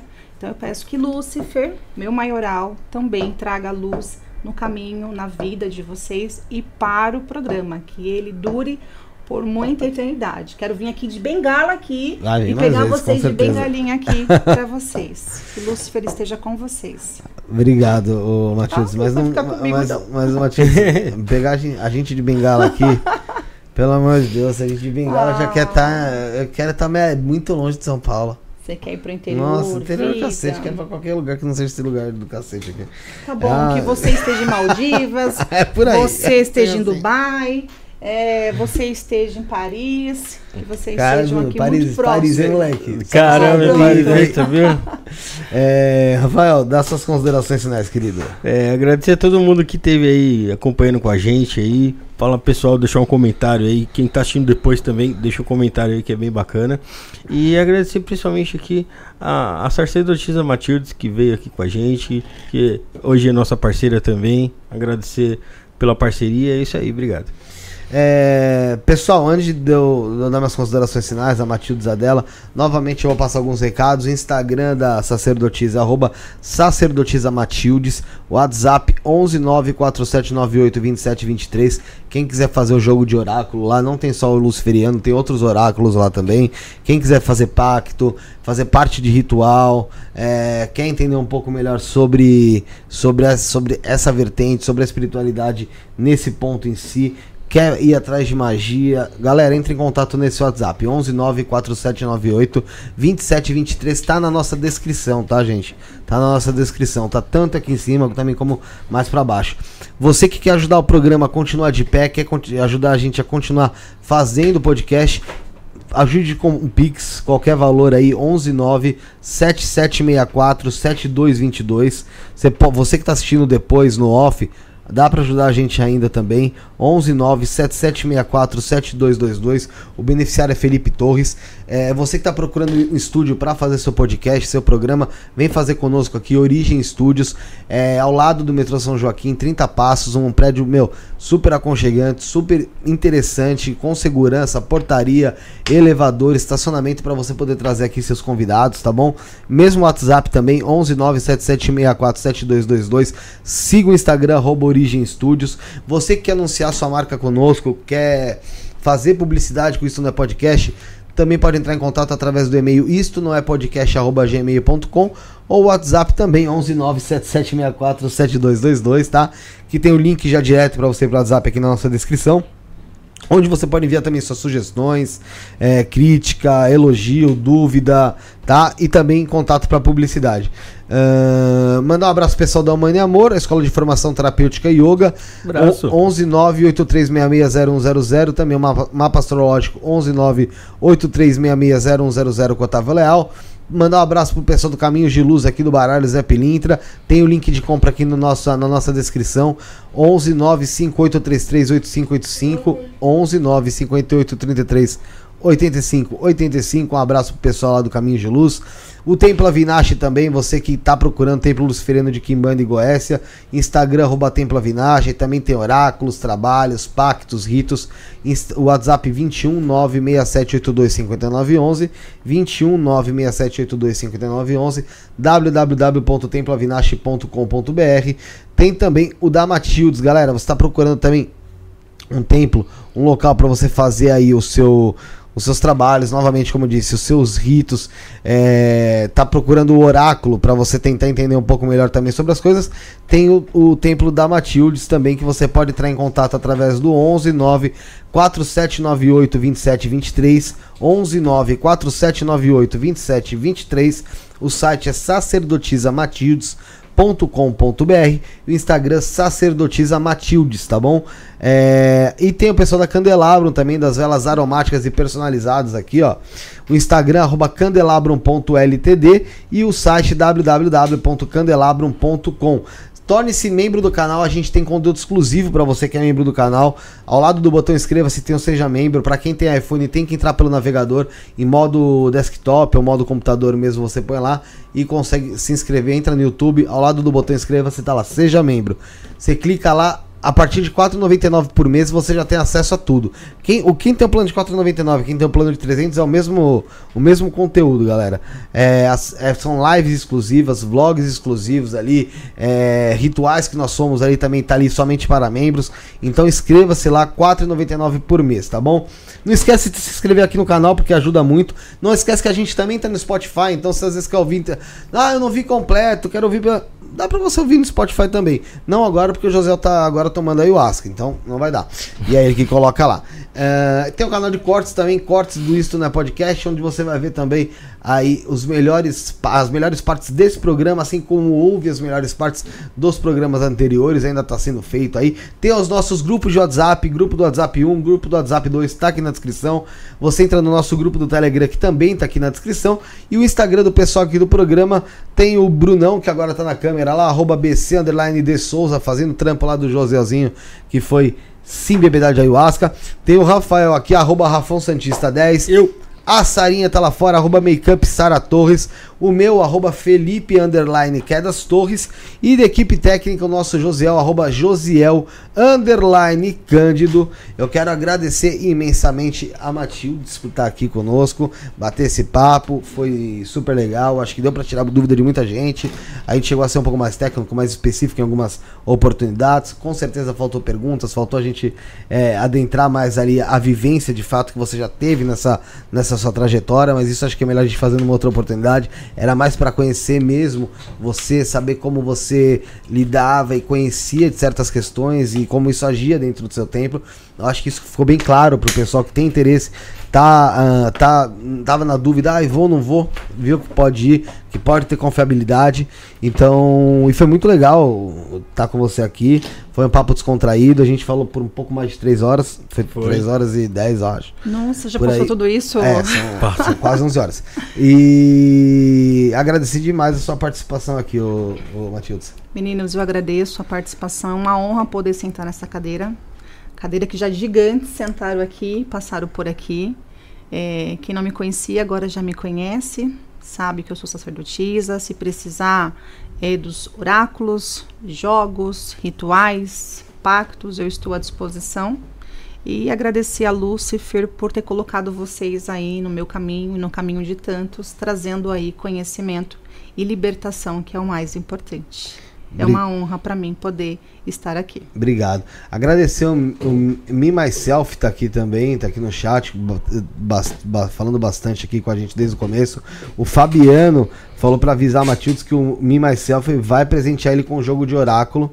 Eles estavam combinando aqui, arrumando e tal, vai presentear ele. Que bom! Fico O- muito feliz, será uma honra poder atender. Mestre Caveira, aqui ó, Felipe, Rafael, Bruno e Josiel, arrebentaram Um também, abraço, muito mestre bom. Caveira. Beijo, mestre. Muito bem conduzido, abraço. Um abraço pro mestre Caveira. Vai estar vai tá aqui também junto com a. A Com o mestre Mestre Vinassi, Vinassi. certeza. É, Linda Mariana Oráculos Divinos. Muita gente, tá? Muita Linda, gente passou por aqui. Um beijo, linda, uma querida. Muita gente ainda vai assistir. Eu tenho certeza que o pessoal vai se interessar, vai gostar muito aí é, do assunto e de entender um pouco mais sobre isso. Obrigado, viu, Matheus? Obrigado pela, pela, pelos presentes aqui que você deu aos Combinado. inscritos. E obrigado por estar com a gente nessa parceria também. Ah, e novamente, obrigado por você passar esse teu conhecimento, que é o que de maior a gente tem, né? A gente tem de, de mais valioso é o conhecimento, que é o que é nos acompanha de fato até a morte, né? Dinheiro, tudo pode acabar se esvairindo, mas o Sim. conhecimento que você tem fica. É libertador. A não ser que você tenha um Alzheimer aí, pode ser que te dê um BO. Mas. Não, é, não. É muitos acordos. É muita gente cuidando para que isso não Não, aconteça. não você falando no geral, né? No geral, a pessoa tem um Alzheimer. Não, aí não, estraga não. um pouco, né? É... Gratidão, Ah, o Kaique gente. também vai estar aqui, viu? Ah, o Kaique também veio Ah, legal. Vamos Kaique. conhecer o Vamos Kaique. conhecer o Kaique, pô. Kaique é um fofo, tem Um que tomar abraço pro cuidado. Kaique também. Tem que tomar cuidado É? pra não se apaixonar. Ele é apaixonante. O dia que a mestra e o mestre cansar dele, ó. Você pega ele pra... Opa, com certeza. Obrigado, Matildes. Eu que Obrigado agradeço, gratidão, gratidão mesmo. Galera, é isso. Estaremos de volta quarta-feira. Deixa eu ver aqui, deixa eu ver a agenda. Porque, é, porque aí às vezes eu confirmo, ah, não, vai rolar mesmo. Ou não. Vamos ver aqui se, se eu tenho certeza já. É, praticamente tenho. Que a gente vai estar com o Pai Kleber Jogo 1 aqui, dia 31 do 5, às 19h30. Praticamente tenho também que a gente vai estar no dia 1 de junho aqui com a Vânia Temporini. E praticamente tenho também que dia 3 do 6 a gente vai estar com Michael Jackson Cover, Bin Laden de Osasco, o Batman, o Uber Batman. É, O Uber pô, Batman pô, também vem? Especial 100 mil inscritos. Então, assim, aí, pra quem curte dar risada, fique, porque vai ter surpresa. Vai ter muitas surpresas durante esse programa, tá bom? E aí, putz, meu, aí você já vê na outra quarta, Jesus amado, hein? Vai ser um dia inteiro de programa, hein, Rafael? Nossa senhora. Nossa senhora, mas aí deixa pra outra semana. Obrigado, Matildes, Rafael, Bruneca. Sarinha Malov, Josiel a todos. Cândido. Somos o início, o fim e o meio. Fomos. Fomos.